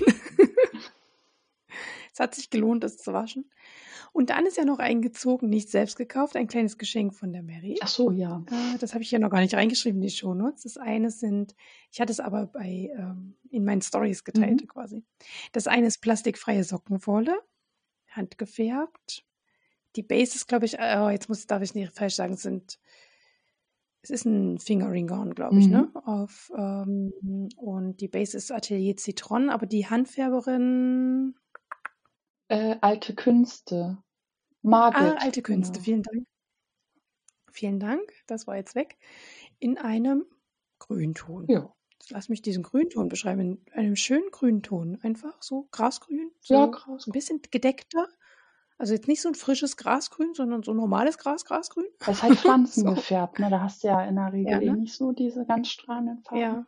Apfelgrün vielleicht. Ja, nee, nicht so gelbstichig. Ja. Mein Mann hat schon geäugt und gemeint, ob vielleicht ein paar Socken aus dieser Farbe für ihn abfallen. Ich sag's, ah, naja, gar. Naja, wird er vielleicht mal testen. Oh, ist doch gut. Das Ganze und eben ähm, Maschenmarkierer waren auch mit drin in dem Paket und sehr, sehr schöne Maschenmarkierer ähm, mit ein bisschen Gold, Goldoptik in dunkelblau. Sehr schön. Haben mir gut gefallen. Gefallen mir gut. So ein bisschen wie ein kleiner Sternhimmel. Ja, das war auch mein Gedanke. Das freut mich, dass du dir Guck, was siehst du? Der Gedanke ist angekommen. Ja. Genau. Und meine kleine Umfrage auf Instagram, ob du davon mehr machen sollst und in deinen Shop stellen sollst, wurde bejaht. Sehr gut. Das freut mich. ja, man ist ja doch immer unsicher, so, so, dass man da so viele Ideen hat und dann mache ich das gerne. Das sind so ne, im Freundes- und äh, Schwesternkreis ja. So nach dem Motto, aber sagt, wenn das Mist ist. Also eingehangen habe ich es jetzt noch nie, aber nur aus Angst, dass ich sie einstricke aus Versehen quasi. Wobei, das würde sogar richtig schön aussehen, wenn die so. ähm, genau, also es liegen noch wie, wie so im Museumsregal bei mir. Oh, das ist natürlich. Aber ähm, beim nächsten Projekt werden sie auf jeden Fall genutzt. Ja, das, da bin ich doch gespannt, was du dann zur Alltagstauglichkeit sagst. Ach, kann ich mir gut vorstellen. Ja, ich denke. Also so vom Anfassen fühlen sie sich gut robust an und die Kinder haben sie auch schon mal in die Finger gekriegt. Oh, das ist schon das haben die auch überlebt. Ich finde ja sowieso, das ist der beste Alltagstest, ne, wenn die Kinder. Ich meine, sie haben es jetzt in den Mund gesteckt, aber wenn Kinder sich das angucken und ja, die sind ja eher grobmotorisch. Ja. Truppen da dran rum. Also das haben sie überlebt. Sehr gut. das kann ich schon mal draufschreiben, getestet von Claudias Kindern. Nicht zerbrochen. Nicht zerbrochen. Genau. Genau, die beiden Dinge sind mit ein bisschen Schoki hier eingezogen. Ja, ansonsten habe ich nichts gekauft, weil der Stoff im letzten Monat war einfach sündhaft teuer. Mm. Das war eine Sünde, ihn zu kaufen, aber eine schöne Sünde. Ja? Und da muss man dann auch mal wieder ein bisschen bescheiden sein. Ja, gut, aber da hast du ja auch noch ein bisschen was dran zu tun. Ne? Also genau. ist er jetzt nicht irgendwie weg und für die Tonne. Also es hat sich ja schon gelohnt. Ja, ja, es wird auch gut. Also es wird schick. Wobei ich auch, also als ich die letzte Podcast-Folge gehört habe und du da über den Preis gesprochen hast, da dachte ich auch schon so. Aber ne, und ich habe im Sale gekauft, ne? Ich habe es im Sale gekauft ja. und die Qualität wird sich erst zeigen. Also einmal gewaschen habe ich ihn schon, da ist er wunderbar rausgekommen, wie auch, wie er reingegangen ist mhm. quasi. Mhm. Aber sonst wird sich die Quali erst über die Zeit zeigen. Oh, gut, das stimmt. Aber ist ja schon mal gut, wenn er schon mal, also manchmal bestellt man ja Stoffe äh, online und kriegt die und denkt sich so, naja, gut, die hätte ich jetzt irgendwie, also hätte ich mir auch ein H&M-T-Shirt kaufen können, ne? So. Ja gut, aber nie bei der Preisleiste. Nein, nein, aber ähm, weißt du ja vorher nicht. gewesen. Ja, dann hätte ja, jetzt auch zurückgehen müssen, also. Ah, das wäre irre gewesen. Genau. genau, alle, die sich jetzt fragen, wie teuer so ein Stoff sein kann, die müssen jetzt einfach die Januarfolge komplett hören, da sage ich es irgendwo. ja. Die im Übrigen auch empfehlenswert war. So kriegt man die Leute auch zum, zum Folgen hören. Ne? Hört einfach da nochmal rein und dort nochmal rein. Und das kann ich dir ehrlich gesagt gar nicht sagen, wie man die Leute zum Folgen hören kriegt. Also, wenn mir ein Podcast gefällt, da gibt es sowas nicht mit, ich höre irgendwie ein, zwei Folgen, dann wird die von hinten aufgespult. Also außer es sind so 200, 300 Folgen, ne, wo du es dann nicht mehr schaffst. So, aber ansonsten wird das von hinten aufgespult und nach vorne durchgehört. Äh. Ja, da hat letztens mir auch jemand auf Instagram geschrieben, ich weiß gar nicht mehr wer, aber liebe Grüße, wenn du dich angesprochen fühlst, hat auch äh, hat er meinen Kanal abonniert und in der Regel, wenn ich es schaffe, begrüße ich ja jeden auf meinem Kanal und sage, hallo, schön, dass du da bist. Freue mich auch über jeden Abonnenten einfach und ähm, und sie meinte so, ja, ich bin gerade bei Folge sowieso, ich habe von vorne angefangen. Und dann dachte ich so, ach, ist ja auch nett, weil dadurch, dass ich ja kontinuierlich versuche, monatlich einen rauszubringen, hat sie quasi immer ein paar übrig mhm. zum Hören, falls ich mal vielleicht doch vom Stuhl falle und nicht pünktlich die Folge hochladen kann. ähm, das fand ich irgendwie auch. So kann man sich natürlich auch schön einteilen. Ja, wenn man sich dann einteilen kann, ne? Also, wenn ich hm, wenn einen neuen Podcast habe, ich, wie gesagt, abends äh, höre ich dann viel beim Kochen und Küche aufräumen. Da hält so sowas aber nicht mehrere Monate vor. So ist, so das. ist das. Wie Schokolade. Wie Schokolade. Die hält sowieso nicht mehrere Monate vor. Boah, kommt immer drauf an, wenn sie dann irgendwann vergessen ist. Wie kann man denn Schokolade vergessen? Wenn du sie wegräumst, sodass du sie nicht sofort isst und dann nicht mehr dran denkst, das passiert durchaus mal. Oh nein, das ist mir noch nie passiert. Wenn ich die wegräume, weiß ich ganz genau, wo die liegt. Und dann denke ich eigentlich die ganze Zeit daran, dass sie da liegt. Voll die Süchtige. Voll die Süchtige. Soll ich dir einen Ersatzschlüssel und sagen, wo bei uns die Schokolade liegt? Dann wird vielleicht nichts mehr schlecht. Bloß nichts. Bloß nicht. Okay. Ist zur Kenntnis genommen. Kommen wir mal zu unserem Monatsthema, ja. bevor wir hier weiter über Schokoladensucht sprechen, weil das ist nicht das Thema des Monats, wer sich jetzt schon gewundert haben sollte, sondern Wertigkeit von selbstgemachten Produkten. Das soll heute unser, unser Thema sein. Und ich dachte, so ein bisschen zur Einleitung, ein bisschen ähm, äh, Psychologieunterricht äh, aus dem Grundstudium und späterem Hauptstudium. Ja, wenn man Psychologie studiert, lernt man das alles. Da lernt man einmal quasi, wie, wie Wert, wie wir den Wert von Dingen festlegen, also rein psychologisch gesehen, ne? Und dann später, wenn man eine Uni hat, wo auch Wirtschaftspsychologie, ich glaube, heutzutage ist es aber nicht mehr so, heute muss man sich ja nach dem, also nach dem Bachelor ja so krass entscheiden. Aber als Diplom, also im Diplom haben wir einfach alles mitgenommen, was mitzunehmen gab. Und äh, in der Wirtschaftspsychologie ist dann auch die Frage, okay, wie entstehen Preise, ne? Und das geht ja so ein bisschen in unser Thema, mhm. ne? Also wie entsteht Wertigkeit? Ähm, ne? Grundlegend zum Thema Wert oder was vielleicht auch viele aus, aus dem eigenen Selbstwertthema kennen, ne? wenn man sich mal überlegt, was hat man denn für ein Selbstwertgefühl oder wie, wie würde man seinen eigenen Wert als Person festlegen oder wie, wie, legt, wie legt man überhaupt Wertigkeit von Dingen fest? Da ähm, erzähle ich euch bestimmt nichts Neues, dass das ein zu 100 Prozent subjektiver Prozess ist. Also was wir als wertvoll empfinden, ist das, was unsere Erfahrungen, so wie wir geprägt worden sind, subjektiv, was auch Umgebungsfaktoren uns, also wir werden von diesen ganzen Faktoren beeinflusst und legen dann einen subjektiven Wert fest. Ne? Also jetzt mal als Beispiel, wenn ich irgendwie von, ähm, was weiß ich, meine Großmutter irgendeinen normalen, also irgendeinen Bleistift äh, über, als vererbt bekommen habe, weil sie damit immer ihre, ihre Zeichnungen gezeichnet hat oder so, ne? Dann wird dieser Bleistift, der vielleicht irgendwann mal 50 Cent im Laden gekostet hat, für mich einen viel höheren Wert haben, ne? weil er irgendwie mich an meine Großmutter erinnert und an das, an das Erbe und an, äh, an so viele Dinge einfach. Ja? Und dann kriegen werden dadurch Dinge aufgewertet quasi. Also Dinge, die vielleicht preislich gesehen oder vom, vom Materialwert, den man ja, das ist das Objektive, was man ja festlegen kann. Bei Menschen natürlich nicht, aber bei Gegenständen, die man käuflich erwerben kann, kann man ja einen Materialwert äh, ausrechnen. Ne? Ähm, aber so kriegen Dinge halt auch einen subjektiven Wert quasi.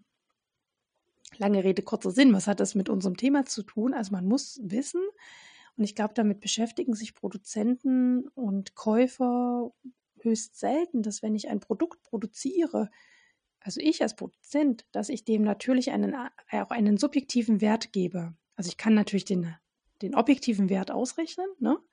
so viel Material, so viel Arbeitsstunden und so weiter. Aber ich gebe dem Produkt ja auch einen subjektiven Wert. Gerade so in der DIY-Szene, finde ich, sieht man das immer sehr, dass Leute auch an ihren eigenen Produkten sehr hängen, sehr, ja, da sehr überzeugt davon sind. Und das ist auch gut so, ne? Also das ähm, ohne, ganz ohne Wertung, aber das muss man ja wissen. Aber ich glaube, das machen sich viele nicht bewusst, dass sie auch, dass sie eben auch unter diesem Prozess liegen. Und dann, dann gibt es noch einen spannenden Punkt, äh, wenn man jetzt ins Hauptstudium Psychologie wechselt, lernt man dann noch, aha, wie entsteht ein Preis und wonach richtet sich eine optimale Preisgestaltung ähm, im Sinne von, wann ist ein Produkt so gut bepreist, dass es eben gekauft wird.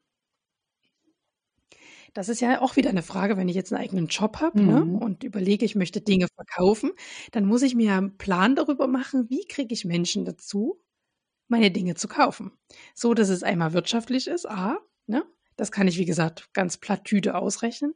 Aber B, und da kommt die Psychologie ins Spiel, ist, wie kann ich das Produkt so bewerben, in Anführungsstrichen, dass ich meinen Preis auch also dass quasi der Kunde davon ausgeht, dass der Preis auch der gerechtfertigte Preis ist. Ich nenne euch mal ein klassisches Beispiel aus der Werbepsychologie. Ähm, ich habe Getränk XY, was in einer bestimmten Flaschenform angeboten wird und Getränk XY, was in einer anderen Flaschenform angeboten wird. Ja?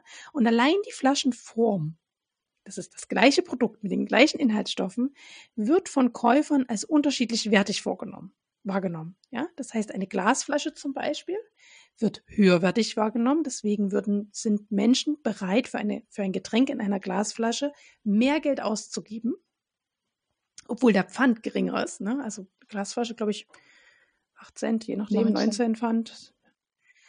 Ähm, aber wir sind bereit, insgesamt mehr Geld für das gleiche Produkt auszugeben, als wenn das gleiche Getränk in der gleichen Menge in einer Plastikflasche verkauft wird.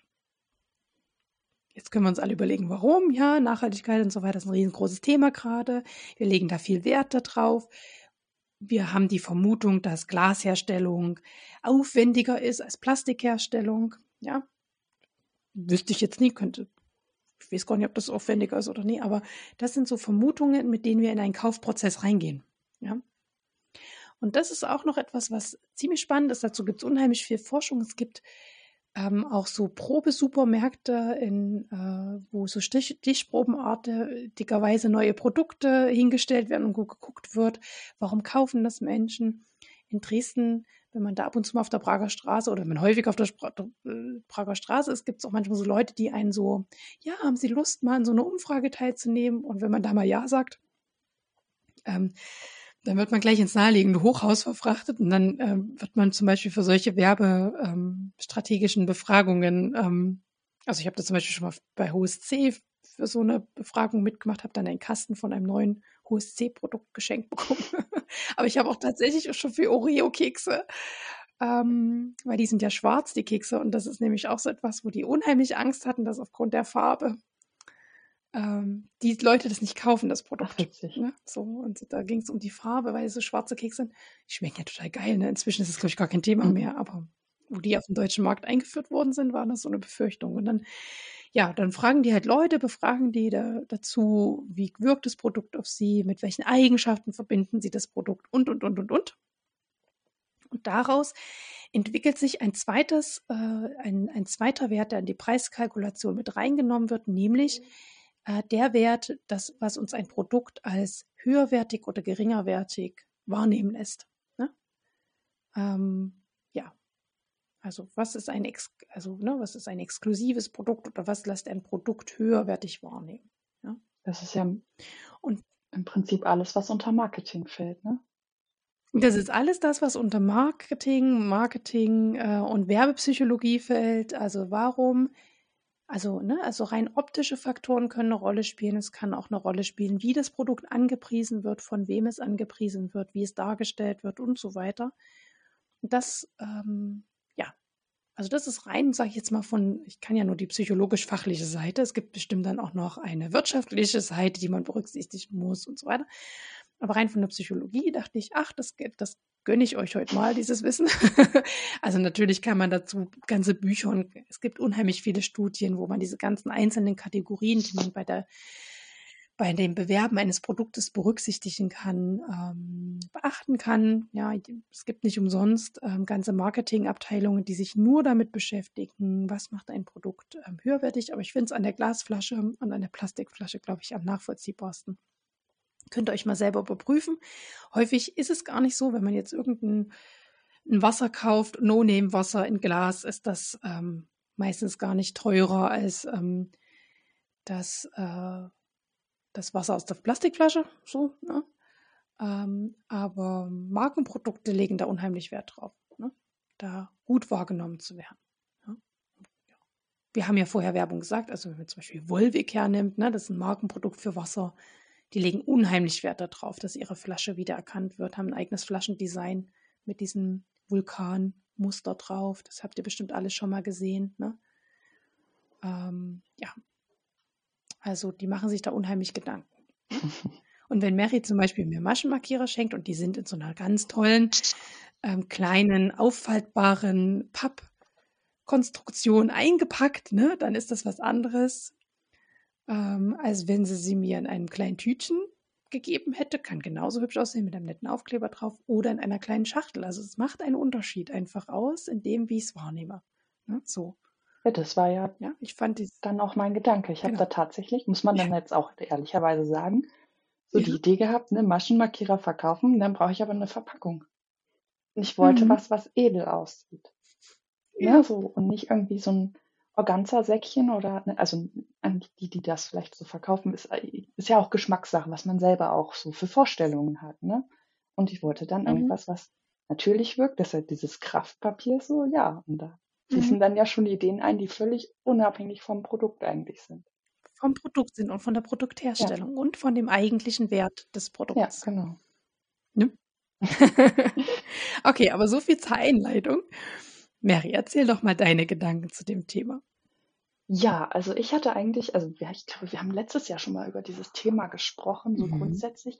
Und mhm. ich finde das deshalb so spannend, weil man das so auf verschiedenen Ebenen betrachten kann. So das, was du ja jetzt äh, gerade angemerkt hast, so in deinem, in dem zweiten Bereich, äh, Teil meintest du ja so, ne, Produktwertigkeit, äh, Marketing und so, das sind ja so die Sachen, wenn ich was verkaufe.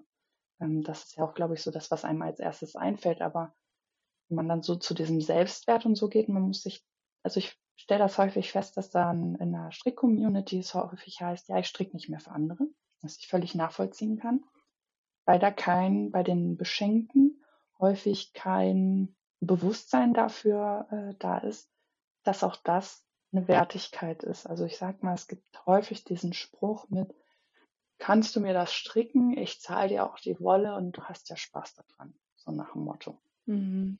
Ja. ja. und in dem Bereich, und dann kommt ja noch hinzu, auch im Bereich des Handarbeitens, also die, wir, die stricken, zum Beispiel Garne kaufen, Handarbeitsanleitung, selbst da herrscht dann ja manchmal, obwohl wir eine Ahnung von der Arbeit ja haben, so eine Haltung, wo man sich denkt, naja, aber die Handarbeit des anderen schätzt ja auch nicht wert. Und deshalb fand ich das ein spannendes Thema, weil man das auf so vielen Ebenen betrachten kann. Genau. Äh, ich weiß nicht, wo du da das stimmt. Ähm, also wenn wir jetzt mal im Rein, also wenn wir jetzt noch gar nicht in den Verkauf von Produkten gehen, sondern wirklich nur in diesen Freizeitbereich und man macht mal für jemand anderen was, ne? Bei den, äh, bei den Nähen, dann ist so dieses typische, kannst du mir mal die Jeans kürzen, kannst du mir mal die Gardinen mhm. umnähen, so, das ganz, das, das, so das typische, das, so. Da, gibt, da streikt er regelmäßig meine Nähmaschine und lässt Nadeln abbrechen und Garne reißen und so. Du weißt, was gut ist. Ich mache es deswegen, ich mache es deswegen auch nur noch für Menschen. Also ich mache es nicht gar nicht mehr, sondern nur noch für Menschen, wo ich weiß, okay, die wissen es ähm, zu schätzen aus meiner Sicht. Ähm, und ähm, ja, es beruht auf einer Gegenseitigkeit, dass wenn ich irgendwie auch mal was habe, keine Ahnung, dass, dass ich weiß, dass eine Gegenseitigkeit da ist. Das, das ist mir da ganz wichtig an der Stelle, weil es wirklich viel Arbeit ist und auch Gardinenkürzen ist nicht mal eben schnell gemacht. Nee. Es ist schon ein einfaches Ding, weil man muss einen man muss am Endeffekt nur eine gerade Naht nähen, aber bis man zu dieser geraden Naht kommt, ähm, muss halt viel gemessen werden. Es muss, ne, es muss ja ordentlich sein, dass es dann auch wirklich auf der Höhe abschließt. Wenn es zwei Gardinen-Schale, Schals mhm.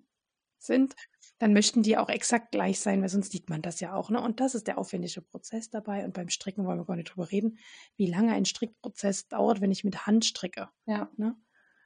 Ähm, und dass da viel, viel Zeit drin ist. Und na klar, wenn jetzt irgendjemand sagt, er strickt so gerne und hat aber seine Schränke schon voll und er will jetzt gerne für andere stricken, äh, damit er weiterhin stricken kann quasi, ähm, dann ist so ein Vorschlag mit hier, ich bezahle dir die Wolle, ähm, durchaus auch ein Vorschlag, der auf, auf Ohren treffen ja, könnte, könnte ich mir vorschlagen und sagt, okay.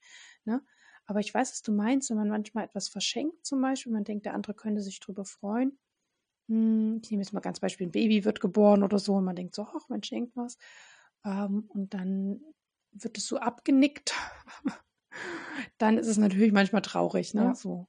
Oder man kriegt dann, ich sage immer, das schönste Geschenk für mich ist dann irgendwie ein Foto, wo es das Kind mal anhat oder so. Das reicht mir schon. Wenn es nur einmal in seinem Leben in den Strampler war, weil es dann vielleicht einen Wachstumsschub hatte und dann zack, wieder ging es wieder nicht. Das kann ja passieren. Aber so, das ist für mich immer das schönste Geschenk. Oder letztens hat eine Freundin, die hatte, ich, die hatte sich eine Wickeltasche von mir zu, also ich hatte gefragt, Sachen oder Wickeltaschen, jetzt gemeint, eine Wickeltasche wäre ganz gut. Dann hatte sie mir ein Foto geschickt, wie ähm, ihr Mann hatte das so nach dem Krankenhaus schon so alles hingestellt, die Geschenke so. Ganz süß. Hat sie ein Foto von dem und hat gemeint, oh, das sieht aus wie so ein, so ein super teures äh, Handmade-Teil äh, von Etsy quasi. Fand ich irgendwie auch voll süß, so, ne? weil ich verkaufe das ja nicht, würde mich auch gar nicht trauen, das zu verkaufen. Ähm, genau. Und da haben wir nämlich auch schon eine indirekte Botschaft drin. Aha, Dinge, die bei Etsy angeboten werden. Also es ist ja ein Handarbeitsmarkt, äh, wenn man so ja. möchte, wo Menschen, die selbstgemachtes anbieten, wird schon als höherwertig wahrgenommen, als wenn ich das, was ich jetzt im Babyshop gekauft hätte. so, ne? Also da, da ist schon eine Wertigkeit also drin. Ah, das ist so ein fancy Zeug von Etsy. ja gut, da hast du ja dann sowieso nochmal, da, da könnte man bestimmt eine ganze Podcast-Folge auch mitfüllen, warum einerseits Handwer ähm, Handarbeit und Einzelstücke sind so viel hochwertiger wahrgenommen werden als äh, Industrieware, aber man gleichzeitig nicht ja. bereit ist, den Mehraufwand zu, ähm, zu honorieren. Ne? Nee, ich glaube nicht, dass es, dass es ein bewusster Prozess ist. Da sind wir wieder beim psychologischen Faktor. Ich denke, man ist schon bereit, den mehr an was zu investieren. Aber man hat eine andere Vorstellung von mehr. Ach so, ja, ja.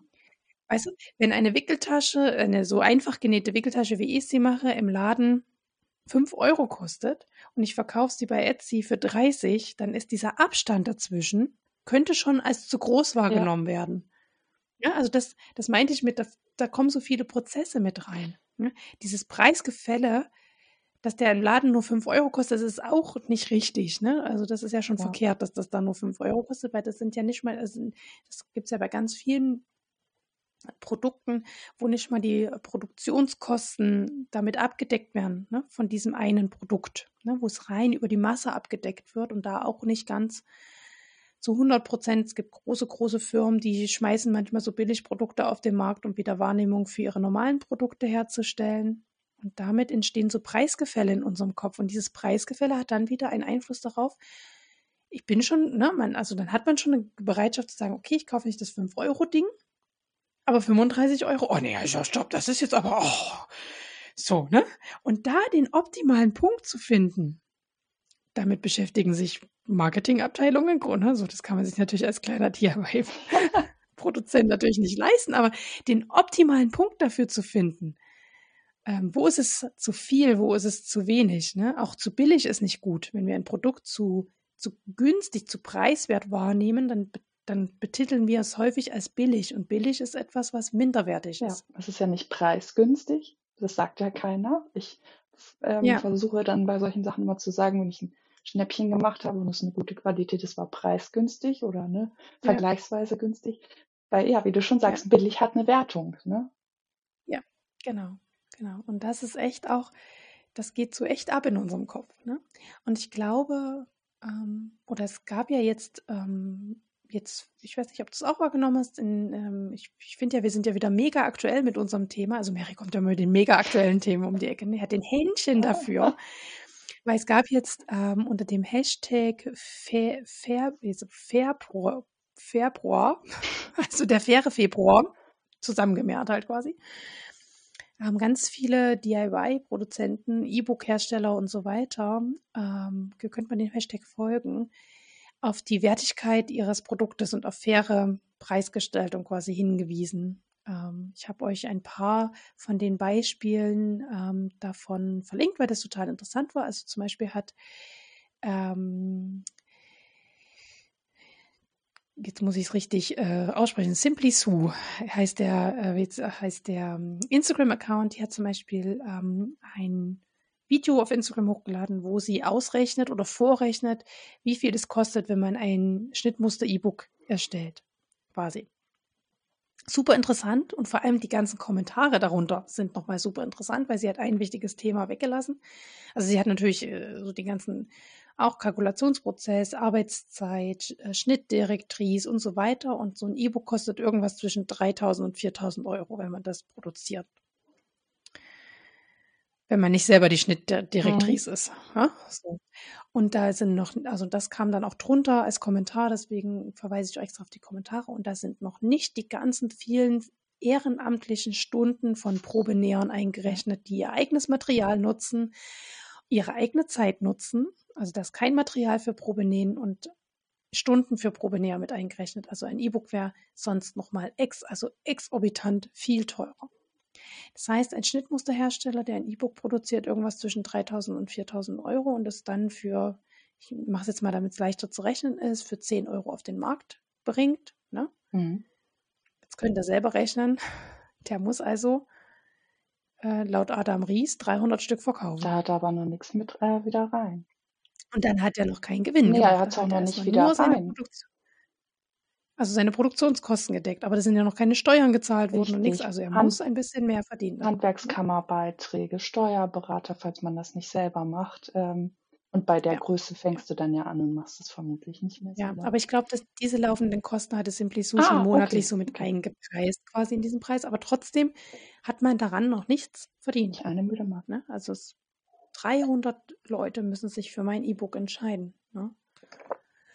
Ja, dann kam auch noch eine Diskussion auf ähm, bei Karmawai Online Shop, auch unter dem Hashtag, wie das so ist, Vergleich jemand, der hauptberuflich davon lebt und jemand, der so nebenbei Dinge produziert und eben mal so nebenbei, also Privatverkäufer quasi ist. Was heißt so nebenbei? Das klingt jetzt schon wieder so, aber jemand, der quasi einen eigentlichen Hauptjob hat oder noch studiert oder wie auch immer. Ähm, also Privatverkäufer ist, wenn man so möchte, oder ein kleinerer, kleiner Unternehmer ist, wenn jemand ein Hauptgeschäft damit quasi äh, pro, äh, quasi führt. Ne? Und das Hauptargument war, dass die kleinen Privatverkäufer da auch manchmal ähm, ihre Preise unterschätzen, weil sie es so nebenbei machen, so wie ne, wie die eine Stricker, wie jetzt das Beispiel mit der Strickerin, die sagt, ach ja, meine Schränke sind voll, dann stricke ich jetzt mal bunt drauf los, paar Socken und stelle die dann mal so ins Internet und gucke, wie die verkauft werden. Und das ist natürlich eine große Schwierigkeit, weil dann sind wir wieder bei dem Thema, was ich schon angerissen habe, Preisgefälle. Warum kostet ein handgestricktes Paar Socken oder ein handgenähtes Paar Socken bei dem nur so und bei dem anderen so? Ja, weil der eine ähm, das vielleicht als Kleinunternehmer macht und das steuerlich kaum zu gelten hat und ähm, ne, der andere ja, vielleicht kein Kleinunternehmer mehr ist, weil er mehrere Produkte verkauft ähm, und das eben keinen Hauptjob hat. Ja, ja dann, und das macht auch wieder Preisgefälle ne? ja. im Kopf bei uns. Das, und dann meinst die Käufer gar nicht böse, ne? So, also das meint ja sowieso niemand böse. Aber dann entstehen eben so Preisgefälle im Kopf. Ja, ja gut, da muss ich halt, also das finde ich, da kommt aber auch dieser Wert als, ähm, soll ich sagen, abstraktes Gebilde so ein bisschen ähm, mit ins Spiel. Also mhm. für die Zuhörer, ich bin ja hauptberuflich Studentin und mache äh, den ganzen äh, DIY-Kram nebenbei, ne, hat mal so als Hobby angefangen, dann hatte ich Lust, Anleitungen zu schreiben und dann muss man das ja anmelden und mit in dem Fall bin ich jetzt im Nebengewer äh, neben Nebenberuf selbstständig. Ähm, also muss habe ich die ganzen Pflichten, aber wie Claudia schon sagt, Kleinunternehmer. Und natürlich kann ich hingehen und, keine Ahnung, meine Projektbeutel für einen Materialpreis und, keine Ahnung, fünf Euro oben drauf oder so verkaufen. Ähm, das habe ich auch mal überlegt, weil dann sind sie natürlich sehr günstig und dann weiß ich auch, dass ich die loswerde. Aber habe ich mir auch gedacht, also zum einen, wie du schon sagst, ich finde das unfair gegenüber denen, die davon leben wollen, möchten, können, müssen. Ne? Und zum anderen denke ich, wenn ich an so einem Projektbeutel, ich habe es tatsächlich nie auf die Stunde genau ausgerechnet, weil irgendwo diese Grenze erreicht war, wo ich dachte, es kauft keiner mehr. Ne? Und es gibt ja auch Leute, die nähen schneller als ich, so, ne? Also an meiner eigenen mhm. Langsamkeit kann man ja jetzt auch noch arbeiten. Aber ich finde, es muss für mich ein Stundenlohn drin sein. Und das ist kein Stundenlohn von, von, von 5 Euro, sondern ich versuche da den Stundenmindestlohn ähm, mhm. als Bezugspunkt zu nehmen. Was ja eigentlich auch schon, muss man ja auch mal sagen, man setzt sich da hin und macht was mit den Händen und zahlt sich selber, wenn überhaupt, Mindestlohn, Mindestlohn aus. aus. Und das ist halt wirklich auch nur das, was ich ausgerechnet habe, was in diesen Beuteln an sich steckt. Was ich quasi an Zeit in Instagram investiere oder in Fotos oder auch in Produktbeschreibungen oder in ne, Nachrichtenaustausch hat man dann ja vielleicht auch mal mit den Käuferinnen. Ähm, das zahlt, also das kann ich ja gar nicht draufrechnen, weil sonst würde so ein Beutel vielleicht mal so an die 80, 90 Euro kosten. Mhm. Und ich mhm. denke, den würde keiner, also kann ich auch selber verstehen. Die Beutel sind sehr einfach, so, ne, ich könnte mir auch so einen Beutel für 80, 90 Euro nicht leisten. Aber das ist immer so dieses, wo ich denke, wo auch jeder als Verkäufer und jeder als Käufer abwägen muss. Was ist jetzt einfach ein, günstiger Preis, so, ne, wo man Glück gehabt hat? Mhm. Und was ist, äh, wo bist du da in dem Bereich, wo du quasi die Wertigkeit von anderen kaputt machst? Ne? Auch wenn es natürlich nicht böse gemeint ist, aber kann halt nicht so einen Beutel irgendwie für 12 Euro verkaufen oder für 15 Euro. Ne? Mhm. Mhm. Ja. Das ist halt äh, sehr schwierig. Und ich finde, da muss auch einfach jeder für die, jede für sich ähm, die eigene Arbeit wertschätzen, weil es macht sonst einfach keiner. Wenn ich sage, meine Arbeit ist nur zwei Euro pro Stunde wert, wer kommt denn dann und sagt mir, ach komm, ich finde aber deine Arbeit ist mehr wert? Das wird keiner mhm. tun. So, also aus seinem Freundeskreis, ja. aber so von außen, sage ich jetzt mal. Mhm. Das finde ich so mal so ein Gedanke, wo man das auch berücksichtigen sollte. Und das fand ich ja. äh, bei eurer letzten Folge ganz spannend, wo die Victoria vom Probenehmen äh, erzählt hat und was da teilweise alles so für Bedingungen sind. Ja auch Teststricks. Und meine Bedingungen sind dafür, dass derjenige bitte eine Maschenprobe strickt, damit ich hinterher beurteilen kann, ob das, wenn was nicht passt, an der, an meinem, an meiner Anleitung lag oder an der Maschenprobe und dass ich ein Feedback bekomme. Und das ist alles. Ich suche mir die Leute nicht danach aus, was sie für Fotos machen können, weil das mache ich selber, weil ich mhm. deren ehrenamtliche Arbeit nicht weiter überstrapazieren möchte, als ich es ohnehin schon tue. Ich war also ehrlich gesagt bei der letzten Folge echt ein bisschen schockiert, was da so für Listen kommen. Ich denke, der, das ist eine Zeit, die zahlst du den Leuten nicht und die steckst du dir selber ein. Gleichzeitig, ich könnte zum Beispiel, also ich kann ja mal sagen, ich habe im letzten Jahr, glaube ich, an die 80 Anleitungen, a ungefähr 5 Euro verkauft, wo dann noch zig Sachen abgehen. Ich hätte, habe aber pro Anleitung ungefähr 10 Teststrickerinnen. Wenn ich den jetzt allen nur, sage ich mal, einen 5-Euro-Gutschein, was ja lächerlich für die Arbeit wäre, ausstellen würde, ja. hätte ich den ganzen Umsatz, den ich gemacht habe, äh, schon wieder ausgegeben. So, ne? Also das ist so ein bisschen mhm. so schwierig da so ja, ist es ne? auf jeden Fall. So ein Stück ja. weit eine Idee zu finden, wie man das entlohnt. Aber deshalb, ne, nur so als Beispiel, will da jemanden zu nahe treten, aber deshalb sage ich zum Beispiel Teststrickerin, ich finde es super, wenn ihr das macht und ich teile euch auch in der Hoffnung, dass ihr vielleicht auch ne, diese Anerkennung bekommt.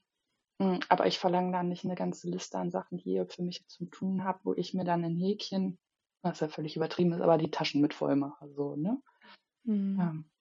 Das sind halt alles so Sachen, die kann man in der Menge auch manchmal gar nicht aufrechnen. Aber deshalb finde ich es halt so wichtig, dass man mal drüber spricht, dass der andere, also ne, quasi der Empfänger des Produkts auch einfach eine Idee hat, was, warum das jetzt so viel mehr kostet als, ja. weiß ich nicht, aus dem Laden. Ja. Und ich finde tatsächlich auch mal Studien zu, zu ähm, Menschen, wie jetzt Beispiel mich, die quasi selber nähen, selber stricken und theoretisch sich diese Dinge, die ich da kaufe, selber machen könnte. Ne? Mhm. Ne? Ich hätte mir den Projektbeutel, den du mir genäht hast, auch selber nähen können. So, Auf jeden ne? Fall, vermutlich auch ziemlich. Nein, nein. Ich, ich, könnte ihn identisch kopieren, aber will ich nie. Und schaffe ich auch zeitlich nie. Und außerdem hat mir es ja auch so gut gefallen und man will ja auch unterstützen und so weiter. Aber ich frage mich immer, also ich habe mich schon immer gefragt, was wir für, also was diese Gruppe oder auch unsere Zuhörer und Zuhörer, was wir für Käufer sind für DIY-Produkte.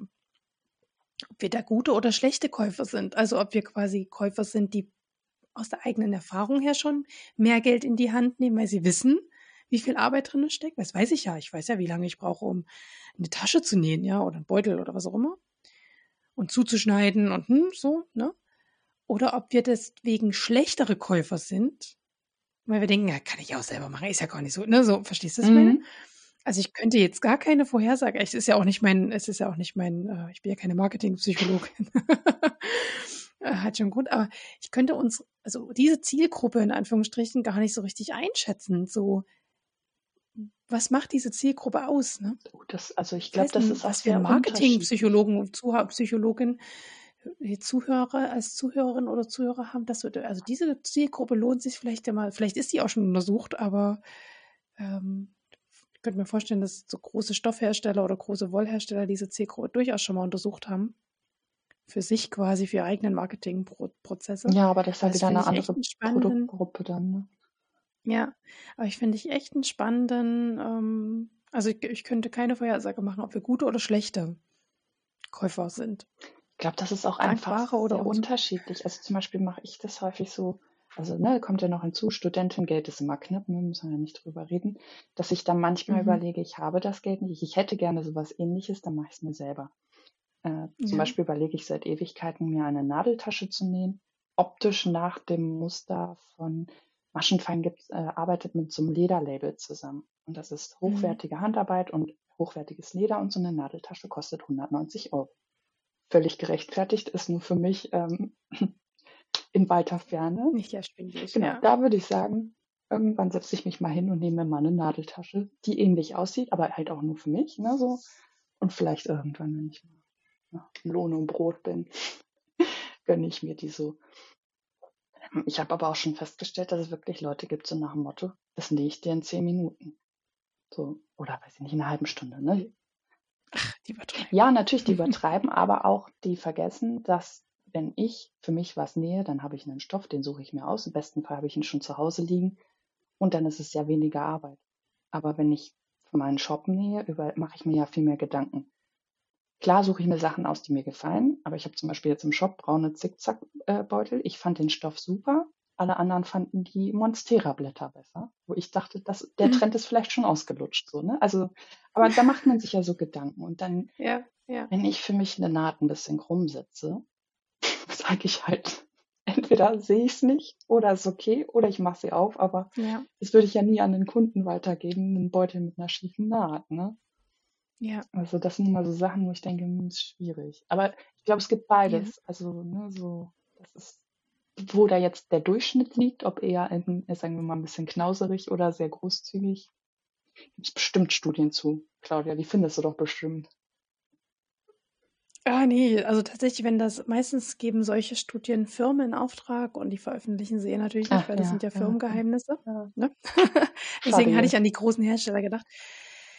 Ähm, ich weiß gar nicht, zu solchen großen Messen, wo halt solche Firmen quasi eingeladen sind, gibt es manchmal so Workshops zu solchen Themen. Aber eher, wie macht man das? Wie untersucht man so eine Gruppe? Ne? Mhm. Ähm, von daher, ja. ja. Ich hatte schon mal überlegt, also mir ist es so gekommen, ob, wir, ähm, ob ich mal im Berufsverband gucke. Ähm, wir haben ja Markt- und Werbepsychologen bei uns, ähm, die mal so ein bisschen vertiefend in dieses Thema ein, einsteigen, weil spannend ist das ja, ja schon, ne? Also so überhaupt wie, ich finde, das ist auch so, da kann man sich so selber auch überprüfen, ne? auf welche Strategien man so reinfällt im Alltag. Hey, Verpackungsopfer ja. ist anwesend. Genau, Verpackung spielt eine große Rolle. Etwas, was bestimmt schon alle kennen, weil es schon häufiger in Medien gesagt worden ist. Ne? Ich schreibe einen Preis, irgendeinen Preis, mache tu den groß mit Rot durchstreichen, schreibe drunter einen anderen, etwas preiswerteren Preis und schon sind wir das Angebotsopfer. Ja. Ne? Geruch spielt eine große Rolle. Das, ähm, also Geruch wurde schon ähm, untersucht, vor allem in Banken. Also wenn Leute Geld anlegen wollen, ne, dann sollte es nach Lavendel rufen, duften. Wir wir erhöhen unseren Einsatz, wenn Lavendelbeduftung stattfindet. Warum auch immer, keiner weiß warum, aber wir sind halt offenbar Lavendelopfer. Casinos werden auch so beduftet, also Casinos werden auf eine bestimmte Art und Weise beduftet, damit wir dort mehr Geld in die Automaten schmeißen. Ich glaube, ich weiß gar nicht, das war glaube ich nicht Lavendel, das war glaube ich ein anderer Geruch. Ein anderer Geruch weiß ich gerade nicht. Also, ne, wir sind also Geruchsopfer. Witzig. Wir sind Opfer der, wie ein Supermarkt aufgebaut ist und auf welcher Höhe manche Produkte stehen. Ja, Produkte, die ganz weit oben stehen, nehmen wir höherwertiger weiß, Produkte, die ganz unten stehen. Deswegen stehen unten in den Regalen häufig die Eigenmarken und oben in den Regalen die Markenmarken. Und wenn man dann mal guckt, wo die produziert sind, ach heu, das ist ja die gleiche Adresse. Mensch. Mm, und trotzdem sind wir bereit, für das eine Produkt mehr Geld auszugeben als das andere. Was mir gerade noch so einfällt, ne, wo wir ähm, gerade im DIY-Bereich ist, glaube ich, ein, wie soll ich das sagen? Also jede Firma hat ja irgendwie eine, eine Strategie, wie sie sich verkauft. Mhm. Ähm, ich weiß nicht, da gibt es einen, naja, einen schlauen Namen für und keine Ahnung. Aber das ist ein Vorteil, sage ich mal, wenn man im DIY-Bereich, gerade so im kleinen Bereich ist, wenn man sich selber präsentiert. Also ich kaufe gerne bei Shops oder auch bei Etsy-Shops ein, wenn die Leute mir sympathisch rüberkommen. So, ne? Man hat die schon mal in den ähm, Insta-Stories gesehen. So. Ähm, da spielen ja unterschwellig ganz viel, also schon allein, ob man jemanden sympathisch findet oder nicht. Aber so grundsätzlich, wenn ich weiß, welches Gesicht dahinter steckt, bin ich auch schon mal eher bereit, da Geld auszugeben, als wenn ich nicht weiß, wer das ist. Weiß ja. in Häkchen, ne? äh, wer das ist. Ja.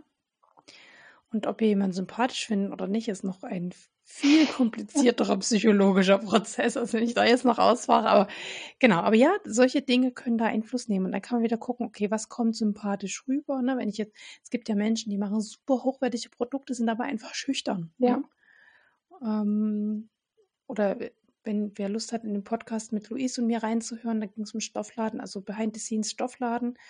Ähm, Luis sagt auch, ich bin gar nicht so eine gute Anpreiserin und Verkäuferin, aber sie achtet unheimlich auf hochwertige Produkte. Also ist, glaube ich, im Podcast ganz gut rübergekommen, ne? mhm. ne? auf was sie sich alles, was sie alles achtet und aber, aber sie selber sagt, ne, ich, ich kann das total schlecht rüberbringen, so mein Zwischenstand an Nachhaltigkeit, an Bio, an Zertifizierung und so. Und das fand ich irgendwie total, ne, also, und deswegen sind ihre Produkte ja trotzdem wunderbar, ja. ne? Aber es hat eben Einfluss, ne? Und das ist ein wirklich komplizierter psychologischer Prozess. Von daher fand ich dieses Thema auch schon allein aus der Worte, ihr merkt es, super spannend. Und was ich auf jeden Fall noch, ähm, wir quatschen schon eine Weile drüber, aber was ich auf jeden Fall mit dir noch bereden wollte, ist Rabattaktionen. Ah, ja, hatte nicht mehr. Also, ich sag mal so, ich hatte, ich habe ja schon einige Anleitungen in meinem Revelry-Shop und ich hatte zu meinem Geburtstag, glaube ich, eine Woche später oder so, so eine Rabattaktion hier. Ne, überlegt man ja auch. Jetzt kostet eine Anleitung 4,50 Euro. Ist schon nicht teuer, ne? Muss ist schon nicht teuer, sagen, muss ne? vielleicht auch mal gesagt werden, davon gehen allein schon 36 Cent an PayPal. Nur, dass man das ne, so, mhm. also und äh, Reverie, dass man mit PayPal auch noch ein paar Centbeträge hat, das ist nicht viel, aber nur, dass man schon mal weiß, okay, da, ne, die, die muss ich ja schon mal draufschlagen. Der äh, deutsche Staat hätte auch gern noch äh, ähm, hier Steuer dazu und ne, so Geschichten. Und dann überlegst du ja so, machst du 10% Rabatt, ist ja auch ein bisschen lächerlich, sind dann 45 Cent so, ne? Ähm, aber dachte auch so, ja, 50% Rabatt, da bleibt ja so. Das klingt dann halt auch schon wieder so billig hier, so 50% Rabatt, holen Sie sich so viel Sie können. Ne? Ne, so. Hat aber im Endeffekt, ich glaube, es waren 25 Prozent, habe ich dann gemacht und ähm, hat keiner eingelöst. Aber ein paar Tage später schrieb mich dann eine an aus Österreich. Ähm, sie, wie war das? Sie würde gerne die Anleitung, also meine Anleitung gibt es auch bei ähm, Maschenfein. Ach ja, genau, sie würde die Anleitung gerne bei Reverie kaufen. Ähm, aber das ginge ja irgendwie ohne Paper oder Kreditkarte nicht, keine Ahnung. Ne? Irgendwie hatte sie da ein Problem. Meinte ich, ja, ist gar kein Thema, dann kauf halt beim Maschenfein. Ja, da wäre die teurer. Habe ich nachgeguckt, habe ich nicht aufgepasst. In Österreich sind meine Anleitungen zu dem Zeitpunkt günstiger gewesen, weil Österreich weniger Umsatzsteuer hat. Ähm, das waren mhm. schlappe 14 Cent. Ne? Also nur, dass wir mhm. wissen, hier geschrieben, ja, hast du recht, aber äh, ist, das ist nur, also ich sehe da von dem Geld nichts. So, das ist das, was abgeht. Ja, also wie man so geizig sein könnte und ähm, sie würde dann die Anleitung nicht kaufen, so nach dem Motto, wo ich da auch saß mit, ja, also wenn das jetzt dein Problem ist, diese 14 Cent mehr oder weniger auszugeben, äh, ja, dann scheinen diese Rabattaktionen was zu finden. Ne? Müssen ja scheinbar dann doch einen mhm. Kaufanreiz setzen. Es ist die Frage, ob ich da so viel Kaufanreiz setze, weil ich hätte auch dieses billiger und noch billiger und noch billiger eigentlich nicht äh, möchte. Mhm. Mhm. Was ich vielleicht machen werde, kann ich schon mal sagen, wenn wir dann umziehen und ich habe hier noch Beutel liegen. Zum, äh, ne, die Projektbeutel habe ich mir schon überlegt, die werde ich dann rabattieren, einfach aus dem Grund, dass ich mir überlegt habe, wenn ich die jetzt Treppen runterschleppe, vom Umzugsunternehmen fahren lasse und Treppen wieder hochschleppe und ein- und auspacke, ist dann nicht günstiger, als ich sie vorher zu verkaufen. So, ne, so eine mhm. Geschichte. Ja. Aber dieses nur Rabattieren, um um Rabatte zu geben, damit wieder noch mehr kaufen und hallo, hier bin ich. Ich finde das, also soll jeder machen, wie er möchte, aber für mich fühlt es sich nicht gut an. Mhm. Ja.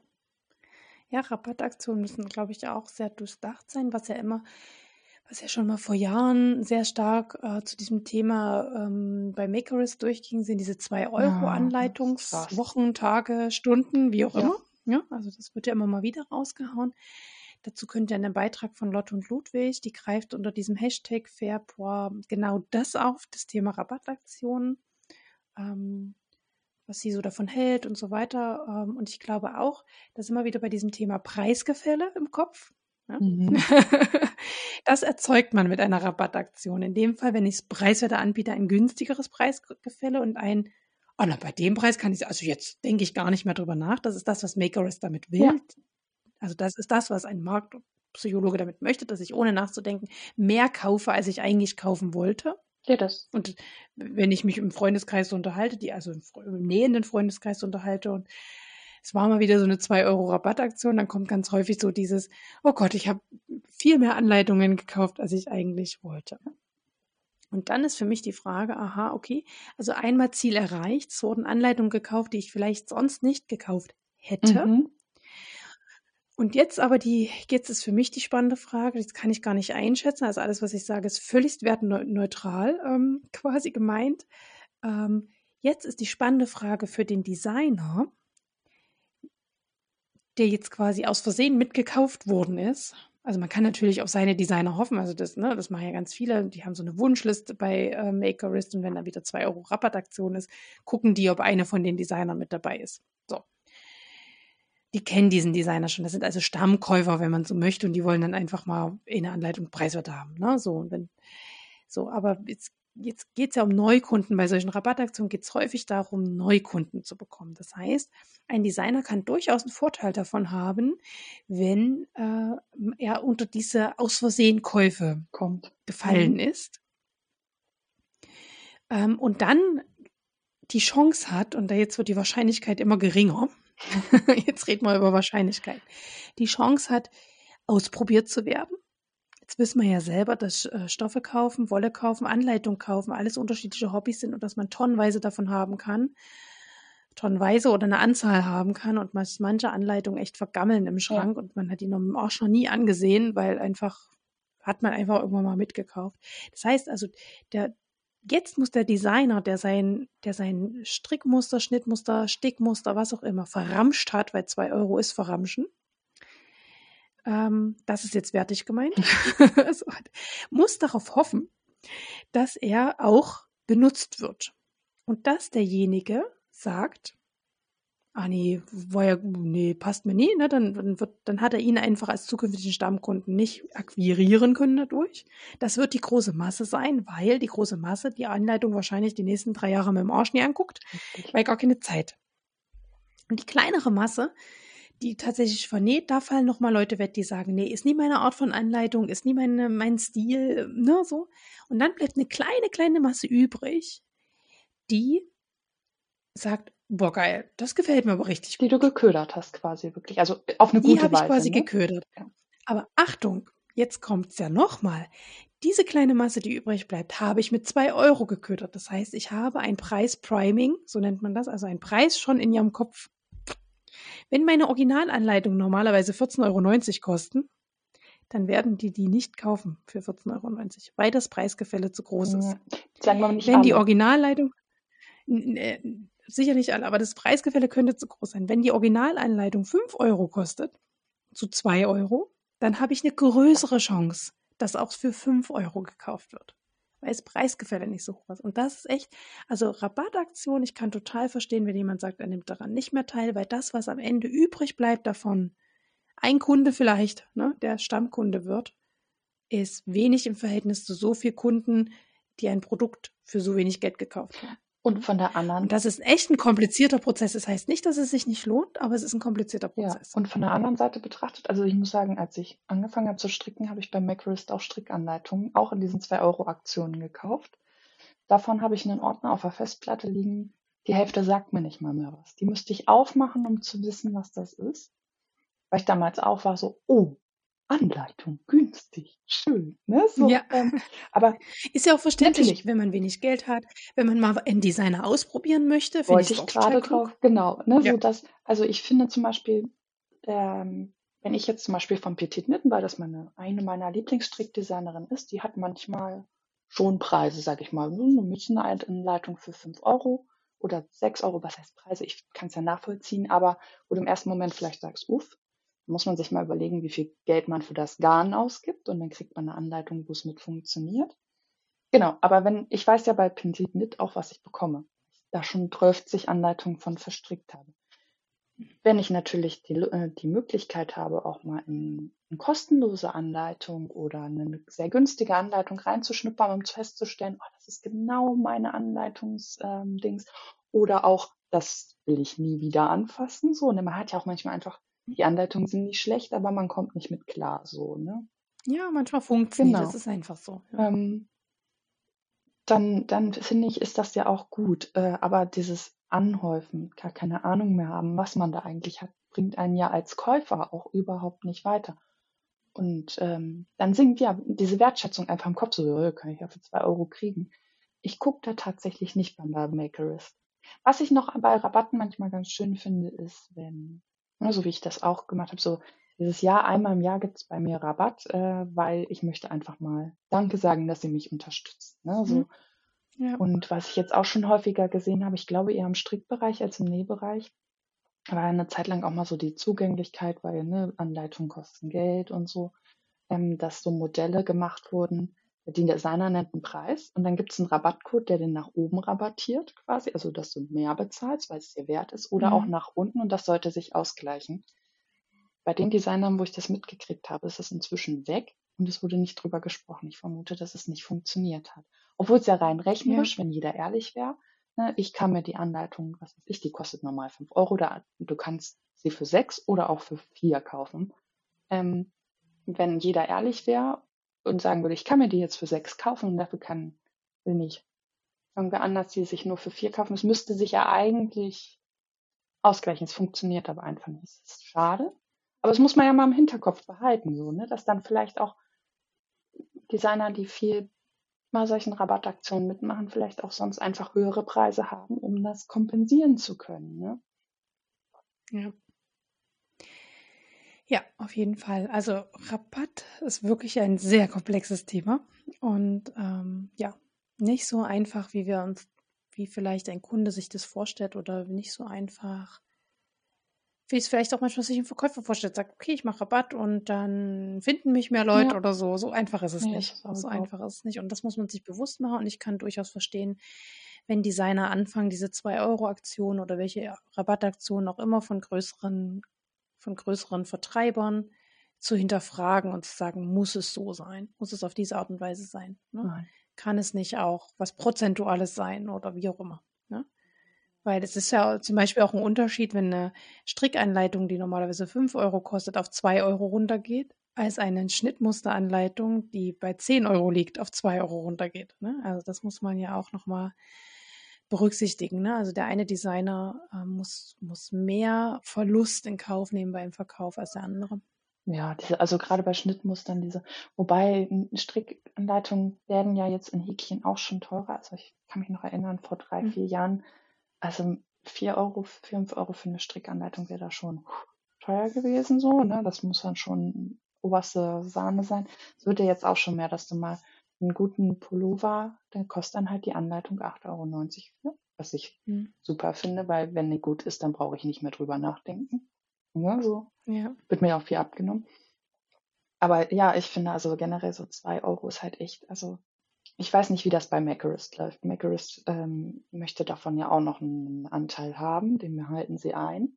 Ich weiß nicht, wenn das per PayPal, also bei Ravelry läuft das so, jede einzelne Anleitung, die ich verkaufe, wird einzeln überwiesen. Das heißt, für jeden Betrag zieht PayPal diese, ich glaube, es sind 30 Cent Grundgebühr und dann prozentuale Anteile, das sind bei mir dann meistens 35 Cent ab und so und so. Läppert sich das ja, das kann man sich ja dann ausrechnen, was bei zwei Euro wirklich also da bleibt halt einfach nichts mehr. Da geht's wirklich nur noch ums Kundenanwerben.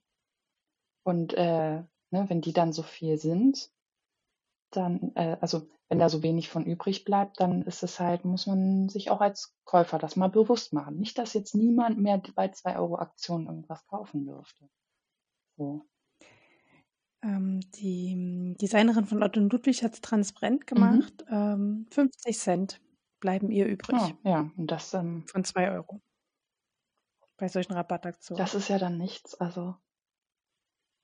Ja, also sie, sie sagt hier, und da ist die Frage wieder, was ist meine Arbeit wert? Definitiv mehr als 50 Cent, die bei einer 2 Euro Rabattaktion in meiner Tasche landen. Also sie macht es transparent, mhm. ne? dass wir uns da auch bewusst ähm, entscheiden können. Ja, das finde ich ist halt auch mal wichtig. Deshalb finde ich es so wichtig, dass da auch einfach mal drüber gesprochen wird. Auch, ich meine, wir sind ja jetzt schon sehr fortgeschritten in der Podcast-Zeit. Deshalb, aber so einfach, ich meine, Victoria hat ja auch schon ein bisschen aus dem Testnähen äh, erzählt und auch aus dem Teststricken ist ähnlich. Es fließt einfach so viel Zeit ein. wenn du das mal hochkalkulieren müsstest, wie viel Anleitungen du verkaufen müsstest und dann noch bei zwei Euro, wenn du 50, also das, das ist geschenkt. Und das ist sehr schade, mhm. weil wir wollen ja alle in Zukunft noch coole Strickanleitungen und coole äh, Schnittmuster haben. Also beim Stricken geht's ja noch, da bin ich ja relativ firm, aber ich freue mich über jedes Schnittmuster, was so verständlich und dass ich mich einfach an die Nähmaschine setze und das, wenn dann nur noch an meinen zwei linken Daumen scheitert, so, ne? Und nicht daran, dass ich die Anleitung nicht verstehe oder das Schnittmuster nicht sauber gefertigt war oder da vielleicht einfach Fehler übersehen worden sind, was menschlich ist, ne? So, aber das, wenn wir das in Zukunft haben wollen, dann muss man da vielleicht auch eine Bereitschaft mitbringen, Geld zu investieren. Das war das Wort zum Sonntag. ja, also es liegt mir auch am Herzen, weil ich weiterhin gute Schnittmuster und gute Strickanleitungen haben möchte. Nicht jetzt, weil ich da irgendwie unfassbar viel Geld mit verdienen möchte, sondern einfach, weil ich denke, dass wir das doch eigentlich alle wollen. Ja, ja. Und damit sind auch gar nicht Menschen gemeint, die jetzt da sagen und sagen, aber ich kann mir das gar nicht leisten ne? und ich möchte trotzdem meinem Hobby frönen. Ihr seid überhaupt nicht angesprochen. Das ist völlig verständlich. Ne? Ähm, dass ähm, natürlich sollen alle partizip partizipieren können an einem so schönen Hobby, wie wir es haben. Und von daher ist für jede, ich denke, für jede Gruppe eigentlich auch aktuell was zu haben. Ne? Für Menschen, die sagen, okay, ich bin bereit, mehr dafür zu zahlen. Und auch für Menschen, die sagen, ich kann es mir einfach nicht leisten. Ne? Sei nochmal auf die Initiative Handarbeit verwiesen, die über diese Initiative zum Beispiel Freebooks rausgeben, dass man sagt, okay, da können auch Menschen partizipieren, die eben nicht die sich nicht mal eine Anleitung für 5 Euro leisten können. Ne? So. Ja. Oder ständig sich einer leisten können, ne? die immer die gleichen stricken oder, oder auch nähen. Ne? Also das ist damit überhaupt nicht gemeint, sondern es ging halt wirklich eher so um dieses Thema, wie entsteht Wert, wie entsteht Wertigkeit und warum um auch ein bisschen transparent zu machen, warum kosten manche Produkte einfach so das, was sie kosten. Ja. Ne? Und vielleicht da an der Stelle noch, es gibt ja viele, also zumindest beim Stricken, ich weiß nicht, wie es beim Nähen ist, es gibt beim Stricken auch wirklich viele gute, kostenlose Schnittmuster. Und wenn ihr die nutzt, ähm, und die sollt ihr nutzen, sonst würde die, würden die Designer die ja nicht anbieten. Aber wenn man da ein bisschen, weiß ich nicht, man, man zeigt das auf Instagram oder erzählt einfach, hey, dies ist eine kostenlose Anleitung die ist so super. Hier guckt mal bei, keine Ahnung, ne, der und der Dame vorbei oder dem Herrn oder wie auch immer. Mhm. Damit setzt ihr auch einen Anreiz, weil dann finden einen Leute wieder mehr. Dann hat man auch einen Anreiz, mal wieder eine kostenlose Anleitung zu machen. Und dann ist es ja eine Win-Win-Situation. Also wenn wir in einer perfekten Welt leben würden, würde das so gut klappen. Es wäre so schön. Es würde so gut sein, ja. ja. Es wäre so gut. Ja. Es wäre so gut. Und dann würden auch solche Aktionen ähm, funktionieren. Ja, genau. Jeder bezahlt das, was er bereit ist zu bezahlen. So, genau. Aber das funktioniert mit uns nicht. Ne? Ja. Aber ne, ich finde, man, man muss mal Denkprozesse anregen, weil vieles, wenn man was angeregt bekommt, denkt man drüber nach und vielleicht ändert sich dann irgendwann mal was. Von daher ist es ja wichtig, dass man einfach mal drüber spricht, ohne irgendwem eine Ohrfeige, also ne, verbal geben zu wollen. So. Also darum geht es überhaupt nicht. Genau, darum geht es gar nicht. Das wollte ich am Schluss nochmal, weil wir ja doch schon kritisch auch darüber ja, gesprochen haben, nochmal betonen quasi. Okay. Dann lass uns äh, das Thema abschließen quasi und lass uns mal zu ein paar Empfehlungen übergehen. Ja. Und ähm, lass uns mal abwechseln, dann geht es nämlich genau auf. Ich habe zwei Empfehlungen und du vier und da, oder drei? Äh, ich hatte drei. Drei stehen hier, genau. Aber dann passt ja trotzdem mit dem Abwechseln. Ja. Fang du mal an. Ja, also meine erste Empfehlung wäre einfach mal so zur Unterhaltung der Instagram-Account Instagram von Creaida. Jetzt äh, wird es mit dem Sprechen schon langsam schwer. genau, äh, das ist eine dänische ja, Strickerin, Häklerin, wie auch immer, die ähm, unfassbar tolle Reels macht, die einfach gute Laune machen. Sie, weiß ich nicht, ich finde die so, so dass die typische Frau von nebenan, so, so überhaupt nicht ne, pompös und so. Und sie macht lustige Sachen, kann ich nur empfehlen. Ich finde, sie hat es verdient, dass sie noch mehr Abonnenten bekommt. Und genau, da könnt ihr ja mal vorbeischauen, ob das was für euch ist. Ist einfach Unterhaltung. Ich glaube, sie macht auch Strickanleitung, aber ich habe nie geguckt, das sind so Ari Amigurumi. Ähm, ich weiß nicht, ob die nur auf Dänisch sind, aber ihr könnt ja mal vorbeischauen. Mhm. Ich empfehle als erstes ein Buch, und zwar das Buch, das neueste Buch von J.K. Rowling Auch über diese Autorin gibt, gibt es sicherlich nicht nur Positives zu erzählen, auch Kritisches. Ähm, das lassen wir jetzt außen vor. Es war nicht das Thema des Monats, kann man aber gerne mal zum Thema des Monats machen. Wer Lust hat, mit mir über diese Autorin zu philosophieren. Ähm, und zwar das neueste Buch, Das Weihnachtsschwein, ist eigentlich schon zu Weihnachten rausgekommen. Ich bin jetzt drüber gestolpert, über ähm, das literarische Quartett tatsächlich, was auf CDF in größeren Abständen kommt. Da hat es eine Teilnehmende ähm, quasi vorgestellt und ich habe ähm, ich lese eigentlich alles von J.K. Rowling. Also ich lese in alles rein. Ich mag nicht alles, aber ich lese halt in alles rein, weil ich irgendwie, ja, in das Harry Potter-Feeling gerne anknüpfen will. Aber es klappt nicht immer. und das ist ein richtiges, also ein richtiges Kinder-Kinderbuch. Also jetzt nicht wie Harry Potter, wo man sagt, das kann man auch gut als Erwachsener lesen, sondern es ist wirklich ein Kinderbuch. Also es ist für Kinder gedacht.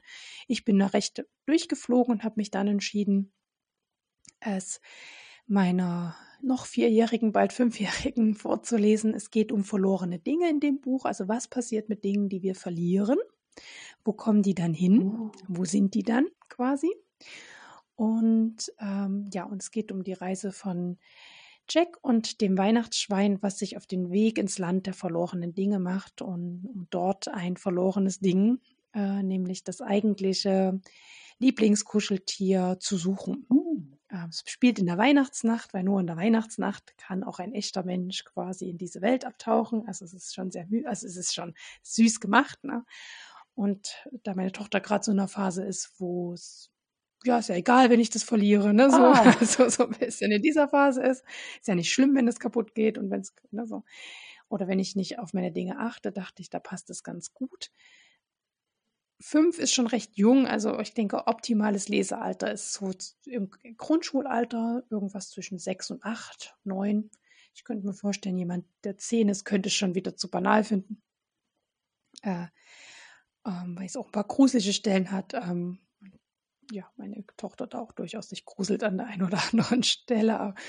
Ähm, aber trotzdem neugierig ist jetzt, wie es weitergeht. Jetzt haben wir es einmal angefangen. Genau. Und ja, also mir gefällt es gut. Ähm, und es ist eine Leseempfehlung. Auch für Erwachsene, da ist man schnell durchgeflogen. Das liest sich schnell.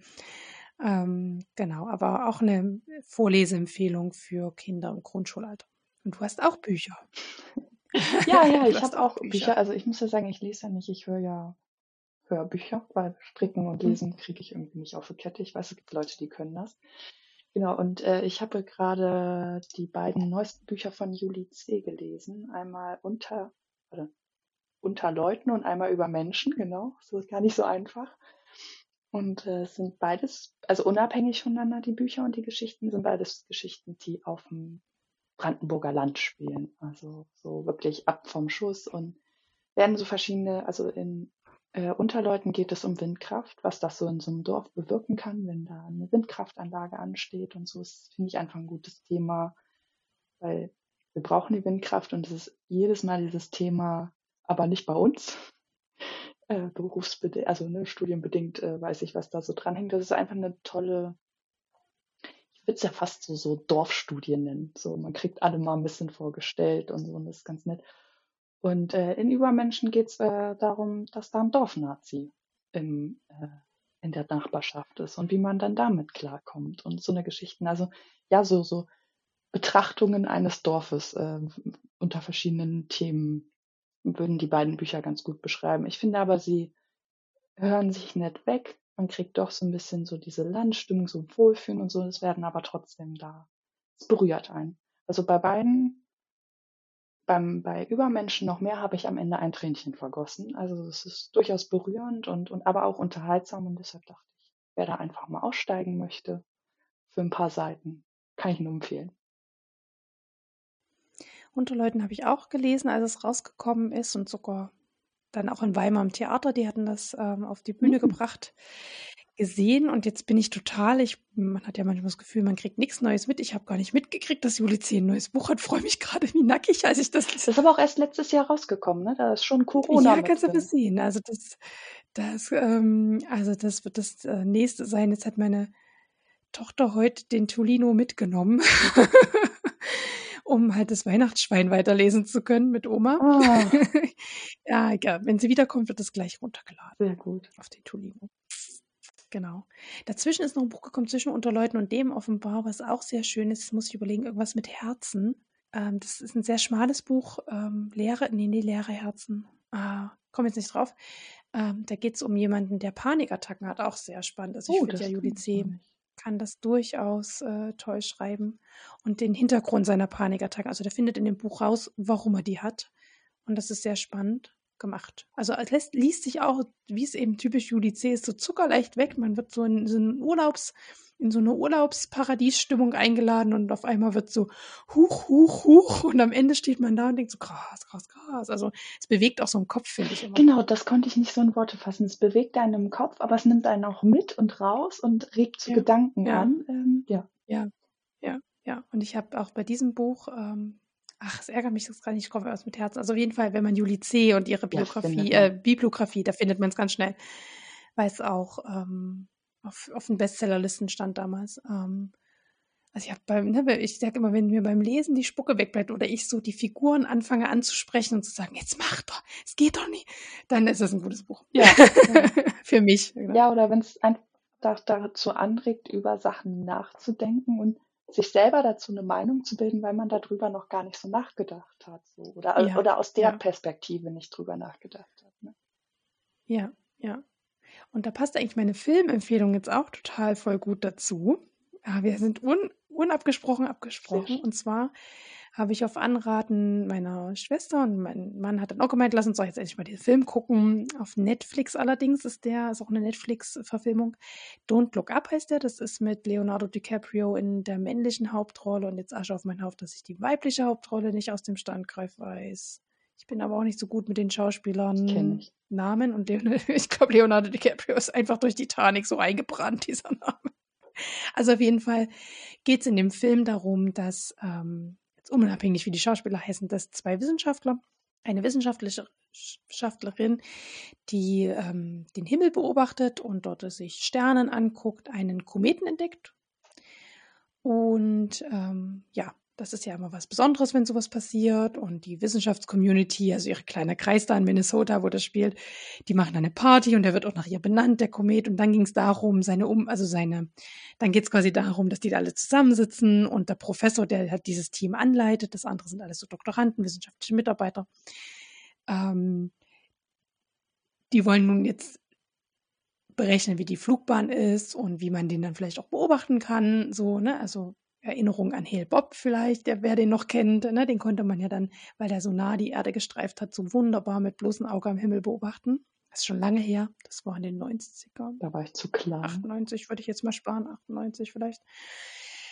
Ähm, genau, und bei dieser Berechnung fällt dann dem Professor auf, dass dieser Komet also die Erde nicht streifen wird, sondern die voll auf, dass der Komet auf vollen Kollisionskurs auf die Erde oh, ist. Und zwar in sechs Monaten und so und so vielen Tagen die Erde treffen wird und der Komet größer ist als der Komet, der damals die Erde getroffen hat, als die Dinosaurier ausgestorben sind. Jackpot. Das heißt also ein, was hatten sie gesagt, ein ähm, Planetenkiller-Komet quasi.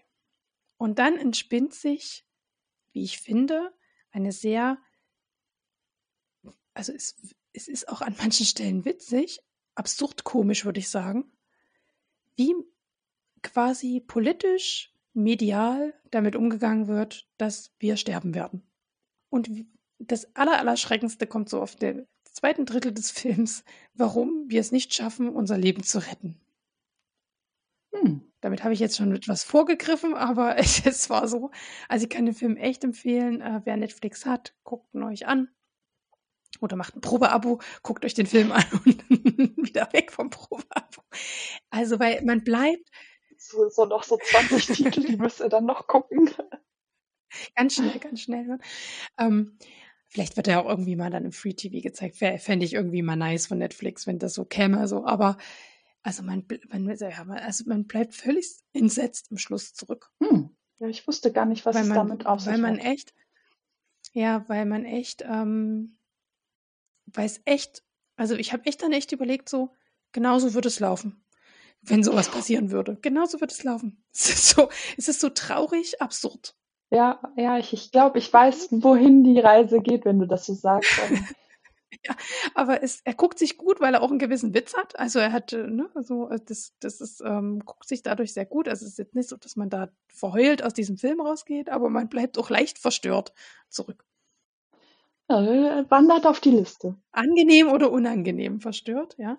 Weil es natürlich völlig klar ist, dass dieser Komet, also im übertragenen Sinne, für die Klimakatastrophe steht. Mhm, ja, also ist, wenn man so möchte, dieser Film eine Parabel auf unsere Klimakatastrophe ist. Und ähm, na gut. Also, wenn ich weiterrede, verrate ich zu viel. Dann ist jetzt hier Schluss. Schluss, genau. Erzähl du mal, was du noch empfiehlst. Ja, was empfehle ich denn noch? Ich habe die so lange. Ach ja, ja, ja. Äh, am 20.03. Äh, nee, das ist gar keine Empfehlung. Jetzt bist ja, du schon weiter. Du wolltest erzählen, dass man ah, ja. Knäule auf eine bestimmte Art wickeln soll, damit genau, es sich besser ich habe das jetzt äh, festgestellt, ähm, als ich für meinen Schal ähm, musste ich mehrere Meter Knäuel äh, verstricken. Und wenn man die so im Knäuel bekommt, sind die ja häufig so ein bisschen hakelig. Also ne, man zuppelt dann immer sich ein paar Meter raus, dann strickt man und dann zuppelt man wieder. Und das hat mir irgendwann ging mir das auf den Geist und ich habe meinen Wollwickler genommen, aber es geht per Hand, wenn man sich ein bisschen Mühe gibt, bestimmt auch. Man muss darauf achten, dass man halt das Innere so ein bisschen rausnimmt und es möglichst locker wickelt. Das fällt dann auch schon ein bisschen wieder in sich zusammen. Das sieht nicht schön aus, aber wenn man das dann in der Tasche platziert, kann man viel fixer stricken. Man spart sich so viel Zeit an Gezuppel und wieder die Nadel richtig und so wollte ich so mal als Tipp oder Empfehlung, falls mal jemand ähm, sagt, ich möchte einen Zacken schneller stricken, ohne 20.000 neue Techniken zu lernen, ähm, kann ich das nicht. Wie kann man denn die Spannung, also das ging mir jetzt zu schnell. Also wie, wie nimmst du Einfluss auf die Spannung beim Wickeln? Quasi? Also mit dem Wollwickler mache ich so normalerweise spannst du das Knäuel an diese Führung ein und dann hältst du es ein bisschen, mhm. damit es schön straff und schön aussieht. Ich mhm spanne das zwar in diese Führung ein, halte aber eben nicht mit dem Finger. Aber am Anfang okay. wickelt sich das Knäuel ja, weil es innen drin ja so fest ist, ähm, trotzdem dann mhm. auf Spannung. Ich ziehe diesen inneren Kern da ein bisschen raus und dann tüdel den schon mal ein bisschen. Und dann wickelst Und dann fange ich an zu wickeln, genau. Und dann ist es schön locker ah, und rutscht ein bisschen. Jetzt hat genau. jetzt, jetzt hat's auch jetzt hat's auch der letzte Dummy, wie ich Ach, verstanden. Du, ich manchmal erzähle ich auch einfach. ist für mich dann so klar, ja. was ich meine. Ähm, nein, nein. Du hast, glaube ich, die gleichen Worte benutzt, aber jetzt ist es bei mir auch reingetröppelt quasi. Oh, ist ja auch, also wir sind ja schon ein bisschen dabei. ja, ja, wir nehmen schon, die haben die Zwei-Stunden-Grenze schon ja. geknackt. Also für alle, die wieder Folge sich wünschen, hier, hier ist sie. Bitte schön. Wenn ihr bisher gekommen seid, freut ihr euch schon wieder, dass es über zwei Stunden ist. Gleich ist dann auch vorbei, okay. ne? So für die, die, die sich dann noch was aufheben wollen. Wir kommen zum Termin. Ja. Ähm, und du hast auch ein paar aufgeschrieben. Das freut mich total sehr, dass es nicht so eine, dass ich immer so alleine bin. Mir ist heute sind noch, mir ist heute noch ein Termin aufgefallen und einen, den ich das letzte Mal vergessen habe, Arsch auf mein Haupt. Das muss ich auf jeden Fall noch mit erwähnen. Aber fangen du mal an mit dem ersten Termin, den du hast, und dann lass uns auch, auch hier ein bisschen abwechseln. Ja, das ist doch eine gute Idee. Also, jetzt äh, der Termin.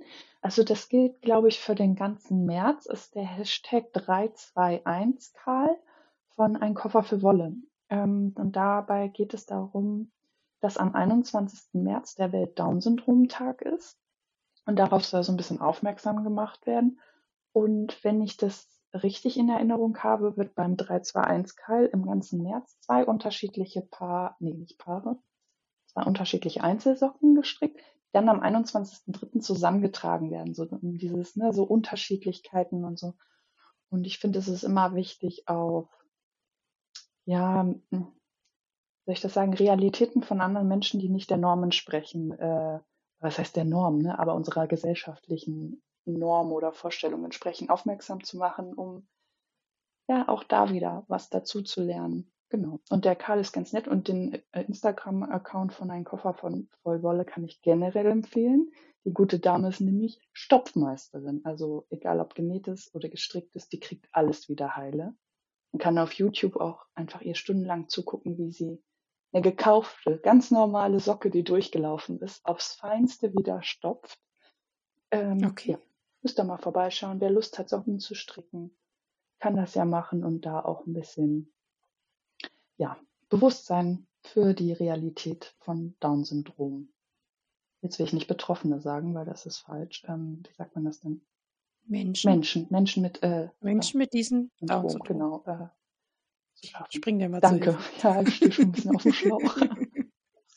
Alles gut, wir nehmen schon echt über zwei Stunden auf. Und haben ja vorher noch geschwatzt. Ja, genau. Also. Okay, ähm, ich fange mit dem Muttertagstuch an. Das ist ja heute schon gefallen. Es kam schon wieder eine Ankündigung beim Maschenverein. Mhm. Das heißt, haltet die Augen offen, wenn ihr an dem diesjährigen Muttertagstuch teilnehmen wollt. Das ist meistens, startet der so, ähm, ich bin mal in sechs Wochen vor Muttertag. Ich glaube, mhm. sechs Wochen hat man Zeit und nur nur vier Wochen. Vier Wochen, aber ab sechs Wochen ist dann so richtig high. Also ich glaube meistens genau, vier also Wochen dann, vorher kommt die Anleitung, aber es fängt ja schon vorher an so. Genau, also da kann man sich dann anfangen, die Kits zu bestellen, meistens so, ne, und, und so weiter. Und dann hat man die Zeit äh, zu stricken, weil doch einige mich angesprochen hatten, ja, wann wird das wieder sein? Und die haben uns letztes Jahr so zugeguckt dabei beim Erfolg ja. oder Misserfolg. Je nachdem. Also wer da gerne mitstricken will, sei hier vorgewarnt und sollte das beobachten. Ich halte mir die Ohren zu. Jetzt machst du ja deinen eigenen Karl. Erzähl mal. Ja, genau. Äh, dann wäre, würde, wird, so rum, äh, am 26.02., also nächsten Samstag, warte, wenn der Podcast rauskommt, am Samstag. Äh, mhm. Da steht jetzt hier noch der alte Name der äh, Frühlingsliebe Kaltstaaten. Ähm, ich hatte ja schon erzählt, dass ich mir einen Polunder stricken möchte und ich will unbedingt einen Knit-Along dazu haben, damit ich dranbleibe und dann nicht wieder in die Ecke pfeffere. Und äh, darum, dabei geht es eigentlich darum, also man kann einen Slipover, einen Pullover oder einen Cardigan stricken, möglichst in Frühlingsfarben, wo ihr euch sagt, oh, das macht Vorfreude auf Frühling, weil es ist einfach so grau draußen und der Frühling muss jetzt mal kommen. Genau. Äh, ich werde den Beitrag in den, der Claudia den Link dazu schicken, dann könnt ihr da einfach draufklicken und euch da in Ruhe angucken. Und wer Lust hat zu stricken, soll gerne mitmachen. Ich freue mich riesig, wenn da ein paar Leute dabei wären. Und genau. Aber es ist, wenn ich verstanden habe, alles erlaubt. Also, oder sollen es Pullover sein? Pullover, Slipover oder Jacken, also Cardigans. Irgendwie so. Ah, also es geht schon um Oberteile quasi. Ja, genau. Okay. Ja, so könnte man es auch auf einfach sagen. Okay, gut. Ja. Hätte sein können, dass jemand sagt, oh, so ein paar dünne Socken wären auch schön oder so und dann könnte ich wieder verbinden, keine Ahnung. Aber wenn du sagst, nee, auf Oberteile, dann, das, dann ist ja klar. Ja, geht halt so ein bisschen, ne, so Socken, dann sind die einen sehr viel früher fertig als die anderen, so dass man einfach so ein bisschen so mitziehen hat und so ein gemeinsames. Ja. Und dann. Wobei, ja. Bei meinem Keil, wo ich gerade teilnehme, da waren manche nach drei Tagen fertig ja. und da habe ich noch nicht mal die Wolle gewickelt gehabt. Verrückten hast du immer dabei. die, schnell. Ja. Genau. Okay, ich möchte euch auch einen, ich möchte euch statt einem Knittelong ein Suelong empfehlen quasi. Und ich habe im Januar Asche auf meinen Haupt vergessen, aber da es sich um ein Jahres-Suelong handelt, ist es noch nicht zu spät, daran teilzunehmen. Und zwar hat die liebe Emberlight Label dazu aufgerufen für den Hashtag Geschenkbeutel Suelong. Und da geht es darum, jeden Monat ähm, einen Geschenkbeutel. Also man muss nicht jeden Monat teilnehmen, aber man könnte jetzt jeden Monat einen Geschenkbeutel quasi ähm, zu nähen, ähm, damit man dann für Weihnachten ausreichend Geschenkbeutel hat, um seine Geschenke nachhaltig zu verpacken. Das ist schlau. Das ist so schlau. Voll gut, ja. oder? Und sie hat auch gemeint, sie nimmt sich das immer vor und ähm, stellt dann am Ende des Jahres fest, wieder nichts geworden. Und jetzt hat sie gedacht, okay, wenn ich jeden Monat einen wenigstens nähe, äh, und das ist ja einfach sich so ein Beutel, je nachdem, was für einen Aufwand man es betreibt, aber es ist ja ein relativ schnelles Projekt im ja. Verhältnis zu einem Mantel, wie ich ihn gerade nähe. Ähm, ja, das fand ich irgendwie ganz gut und da seid ihr darauf hingewiesen und äh, ihr dürft ähm, jeden Monat einsteigen. Ihr dürft auch mal aussteigen zwischendrin und wieder einsteigen. Also es ist sehr, sehr locker gehalten. Ähm, Sie wünscht sich nur eben, dass der Hashtag benutzt wird und ja, ihr eure Geschenkbeutel zeigt. Man kann ja auch auf ihrem Blog folgen. Dort zeigt sie dann immer ihren Geschenkbeutel, den sie in dem Monat genäht hat. Genau. Also lohnt sich zu folgen. Auch ihr Blog ist super. Also es lohnt sich überhaupt, ihr zu folgen. Ja, meine Empfehlung ist ja jetzt auch mehr so, so aus der Freude, dass am 20.03. Frühlingsbeginn ist und das sind ja mm. wenn der Podcast. Ich habe es genau aufgeschrieben dreieinhalb Wochen bei Podcast-Erscheinungen, genau. Da kriege ich gleich innerliche Panik, wenn meine Kinder danach Geburtstag haben. Das war nicht der. Ich wollte da. Und ich denke, oh Gott, Geburtstagsgeschenk. Aber nein, du hast vollkommen recht, Frühlingsbeginn. Ich glaube, alle sehen sich, alle, die, zumindest mit denen ich so spreche, sehen sich total danach. Und das, obwohl ich ja den Winter liebe, aber jetzt ist irgendwie Schluss. Ja, und irgendwie ist es ja so ein Matschewinter, ja. kein richtig Schnee und also wir zumindest leben in einer Region, wo, wo ein Tag Schnee lag und ja. das auch nicht so richtig und Ähm, genau. Und ansonsten nur Regen und Grau bisher und Sturm und Knietiefer Von daher freut man sich, knietiefer Matsch, freut man sich auf Sonne, ja. trockene Waldwege und so. Ja, und das muss ja auch mal ausgesprochen werden, wenn die Leute das dann jetzt hören und sich denken, ach, dreieinhalb Wochen schaffen wir noch.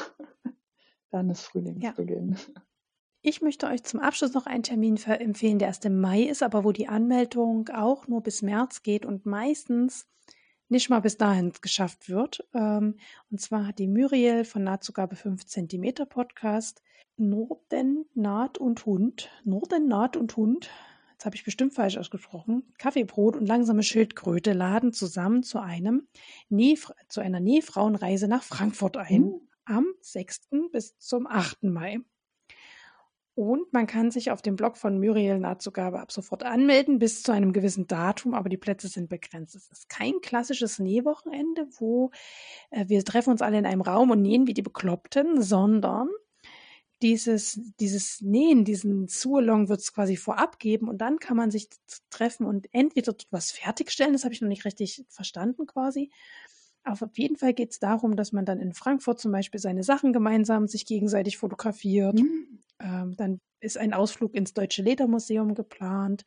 Es wird ein ähm, Gespräch mit einer Designerin über nachhaltige Designs geben. Also es sind eher so Treffen mit anderen geplant. Also man, man als Gruppe macht tatsächlich wie eine Art Reise. Äh, Bildungsreise würde man vielleicht auf Altdeutsch, also auf Altmodisch sagen. Eine Bildungsreise. Und wer da jetzt denkt, boah, das klingt so richtig cool, der sollte ganz rasch, sobald er das hört, äh, auf, auf den Blog von der Muriel gehen und den sich anmelden, weil immer wenn sie irgendwas plant, dann sind die Plätze immer ganz ja, rasch weg. Also wenn man es nicht sofort, wenn man nicht sofort sich anmeldet, dann ist er eigentlich. Ich kann leider nicht, ich habe eine Fortbildung und ich werde innerlich fluchen, wenn diese Fortbildung ausfällt und ich denke, ah, da hätte ich mich auch anmelden können für. Weil ich finde, es klingt total spannend. Ledermuseum klingt total spannend. Ein Interview mit einer Designerin da hätte ich ja gleich mein Mikro drunter halten können. vielleicht macht sie Muriel. Ich schreibe sie mal an, dass sie es vielleicht sich die Erlaubnis einholt, ähm, das aufzunehmen. Das das wenigstens so in Teilen, so, ne? So ja, ja nicht vollständig ja. sein. Also auf jeden Fall, wer da Lust hat, nette Frauen kennenzulernen, also auch, ähm, ich glaube, sie will ihren Klarnamen nicht öffentlich genannt haben, also die Person, die hinter langsamer Schildkröte steckt, ähm, eine ganz, ganz tolle Frau, kenne ich von Nähtreff und auch die anderen Frauen. Ähm, Ganz, ganz nette, liebe, liebe, liebe Menschen. Okay, dann waren wir auch mit den Terminen durch.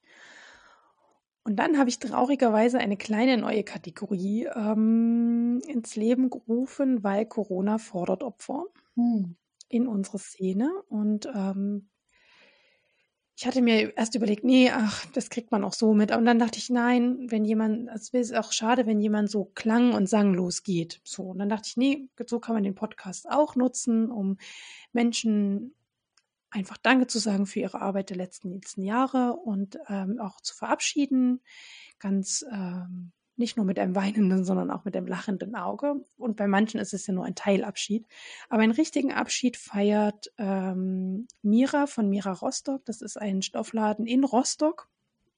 Auch ein bekannter Online-Shop, ihr kennt bestimmt, die hat auch Designs, hat Rockschnittmuster, Tassenschnittmuster erstellt, hat ähm, jetzt vor kurzem sogar eine eigene Stoffproduktion. Das ist, glaube ich, so ihr Abschiedsgeschenk an ihre Kunden ähm, gemacht. Und sie wird die Pforten sowohl online als auch vor Ort vor Rostock schließen. Das hat mehrere Gründe. Corona ist ein Grund. Sie hat ähm, auf ihrem auf ihrem Blog oder Shopseite ähm, gibt es auch ähm, den Newsletter-Part. Da kann man den Newsletter, der, den man sich per E-Mail rumschicken lassen kann, auch so lesen. Und da hat sie zwei sehr ausführliche Newsletter geschrieben über ihre Gründe, warum sie jetzt den Laden schließt. Ähm, wir sagen Danke und wünschen alles, alles Gute, weil es einfach ein toller, toller Stoffladen. Ja, ist doch mal schade, wenn ein guter Stoffladen einfach schließt. Ich kenne tatsächlich ja. jetzt ähm, ihren Stoffladen auch mhm. online nicht, was bei mir ja nichts ja. zu heißen hat so. Aber ich finde es immer schade, wenn, wenn man hört, dass ein gut geführtes Stoffgeschäft schließt, weil ja. ja. gibt es halt doch nicht so häufig. Schade. Ja. Genau, dann wird die Kleidermacherin ihre Pforten schließen. Ähm, sie wird aber wechseln zu ihrem zweiten Label We Are Dessous Makers. Die Kleidermacherin ist äh, eine österreichische Designerin, wo man auch so Stoffpakete kaufen konnte. Alles online, nichts vor Ort. Nähatelier. Ähm, habe ich auch schon manchmal erzählt. Ich habe mir zum Beispiel mein Weihnachtskleid vor zwei Jahren war diese Rock Sophia und das Oberteil Anna, glaube ich. Hatte ich ähm, mit ihr kombiniert. Ähm, genau. Ähm, also auch eigentlich ganz, ganz toll. Vor allem für Nähanfänger fand ich es immer schön. Da kriegt man halt so ein Paket zugeschickt mit passendem Stoff, passenden, ähm, ja, ist alles in ausreichender Menge da. Das heißt, man muss nicht selber denken. So, man kriegt es so passend und kann losnähen. Und sie wird jetzt aber komplett zur Dessous-Herstellung wechseln, also Menschen anzuleiten. Mary ärgert sich gerade über einen Bautz, aber derweil kann ich das alles rausschneiden. Ihr werdet den gar nicht hören. Vielleicht lasse ich es jetzt absichtlich drin. Mal gucken. Also zurück zur Kleidermacherin. Sie wird komplett zu diesem Label wie Artisu Makers wechseln. Ähm, ja, und dort Frauen beibringen, sich Dessous zu nähen, die passen und hat sich da Unterstützung hergeholt mit einer Schnittdirektrice, die quasi, die, wenn ich es richtig verstanden habe, die BHs, also die einem wirklich einen individuellen Schnitt an, anbieten wird. Also das wird ein Teil davon sein. Das ist aber viel wert. Also da muss ich ja sagen, ne, also eine Anleitung zum, ich bin jetzt nicht so der Fan von Dessous, aber ich hätte gerne mal jemanden, der mir quasi so einen Schnitt für meine Brüste präsentiert, den BH, den ich jetzt weiß mal gut ist, so, weißt du, so. Das wäre ja wirklich. Ja. Also Zumindest ist das so von den Anteasern das, was ich verstanden mhm. habe. Folgt einfach. Also alle, die gerne Unterwäsche nähen, sind dort sicherlich nicht verkehrt, wenn sie einfach folgen ähm, und dann gucken. Da werde ich auf jeden Fall mal gucken. Weil das steht tatsächlich auf meiner Liste. Also Schlüppis nähen werde ich nie, dafür bin ich zu faul. Aber mal so ein Das geht so schnell. Ja, aber also, dann, also da muss ich ganz ehrlich sagen, da bin ich so, da denke ich mir, ja, dann gehst du in den Laden und kaufst du so einen Zehnerpack. Also ich gebe da auch nicht viel drauf so. Jetzt gebe ich den Preis, was ich für Unterwäsche trage. Ähm. aber so ein BH, weißt du, der nirgendwo drückt, der genau richtig sitzt, das wäre schon was. Habe ich mir letztes ja, Jahr. Ja, ich weiß. Und da habe ich sehr, sehr neidisch zugeguckt und habe aber gedacht, ah, ob ich das so hinkriege. Ich werde im Mai oder im Juni, ich bin noch nicht sicher, wann ich Zeit habe. Es wird eine zweite Runde vom Dessous-Salon geben. Ja, wenn da nichts dazwischen kommt, hier so Studium, Umzug, irgendwie was, dann bin ich da definitiv dabei und muss mich ein bisschen anfeuern. Jetzt haben wir es gehört. Ja. Habt ihr es gehört? Ja, Claudia, ich will da Ohrfeigen hören, wenn ich nicht mitmache. Okay, und einen Teilabschied feiern wir auch bei der Louise von Produced in, ähm, im Stoffladen in Radebeul. Sie wird ihren Vorortladen schließen und aber online weitermachen. Sie hat ihren Online-Shop jetzt gerade aktualisiert und neu aufgelegt. Ja, die Kosten ähm, waren offenbar nicht mehr zu stemmen. Mhm. Es gibt ein Video ähm, auf YouTube, wo sie da alle Gründe ähm, erläutert. Überhaupt macht sie ja gerade aktuell so wöchentliche YouTube-Videos, wo sie einfach so den Stand der Dinge durchgibt. Das ist eigentlich ganz nett, auch wie ein kleiner Podcast, wenn man so möchte. Wer podcast-süchtig nach Nähen ist, kann also dem, dem Fall dem YouTube-Kanal von Produced äh, folgen. Ja, also auch da ein kleiner Abschied. Auch an die Louise, du hast gekämpft, hast alles gegeben. Und ja, für das neue Projekt, den Online-Shop, auch dir viel Kraft. Ja, da, also vor allem für den Online-Shop sind da alle Daumen gedrückt. Die Louise war doch, oh, jetzt lass mich lügen, war September oder Oktober bei dir im Podcast? Wenn ich dir das jetzt so aus dem Stegreif sagen könnte. Aber auf jeden Fall in der Dreh, sie war schon gestern in meinem Podcast und hat uns hinter die Kulissen ihres Stoffladens blicken lassen. Also wie es ist, ein Vorortladen zu führen, unter welchen Bedingungen. Und das war schon sehr interessant. Ja. Also ich muss sagen, da, da lernt man auch sehr viel, ja. was alles so dahinter steckt. Ne? Sie hat recht unverblümt gesprochen. Also ja, und auch einfach ein Mensch, der, also ne, so zum, auch die Infos waren super, aber auch ein sympathischer Mensch. Und da hm. drücke ich die Daumen, dass der Online-Shop dafür sehr viel besser läuft als der Vorort-Shop. Genau, dass sie ihren Traum einfach noch ein bisschen leben kann, Stoffe an uns zu verkaufen, die eben eine hohe Qualität haben, die bio sind, die nachhaltig produziert sind. Auch sie macht sich auch unheimlich viel Gedanken, wie wird es dann verschickt, ne? nachhaltige Verpackung und so weiter. Also ja, das wünsche ich ihr auch sehr von Herzen, dass das gut klappt. Okay. Sehr gut. Ja, Mary, vielen, vielen herzlichen Dank, dass du heute meine Gästin wieder im Podcast warst. Du darfst gerne wiederkommen. Sehr gerne mal. Danke, dass ich da sein durfte. Du bist ein Garant für super Themen. oh ja, das setzt mich jetzt aber unter Druck. Naja, ist gut. Ähm, ich danke dir, dass du einen Teil deiner, deines Sonntags heute äh, mir geschenkt hast. Sehr gerne. Deine Zeit. Und ähm, ja, hoffe auf ganz bald. Ja, ich denke, das werden wir hinkriegen. Dann, tschüss. tschüss.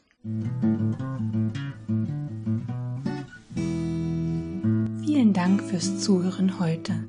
Wenn euch der Podcast gefällt, dann würde ich mich über ein Abo freuen und über eine positive Bewertung auf iTunes und Spotify. Vielen Dank, bis bald, eure Claudia.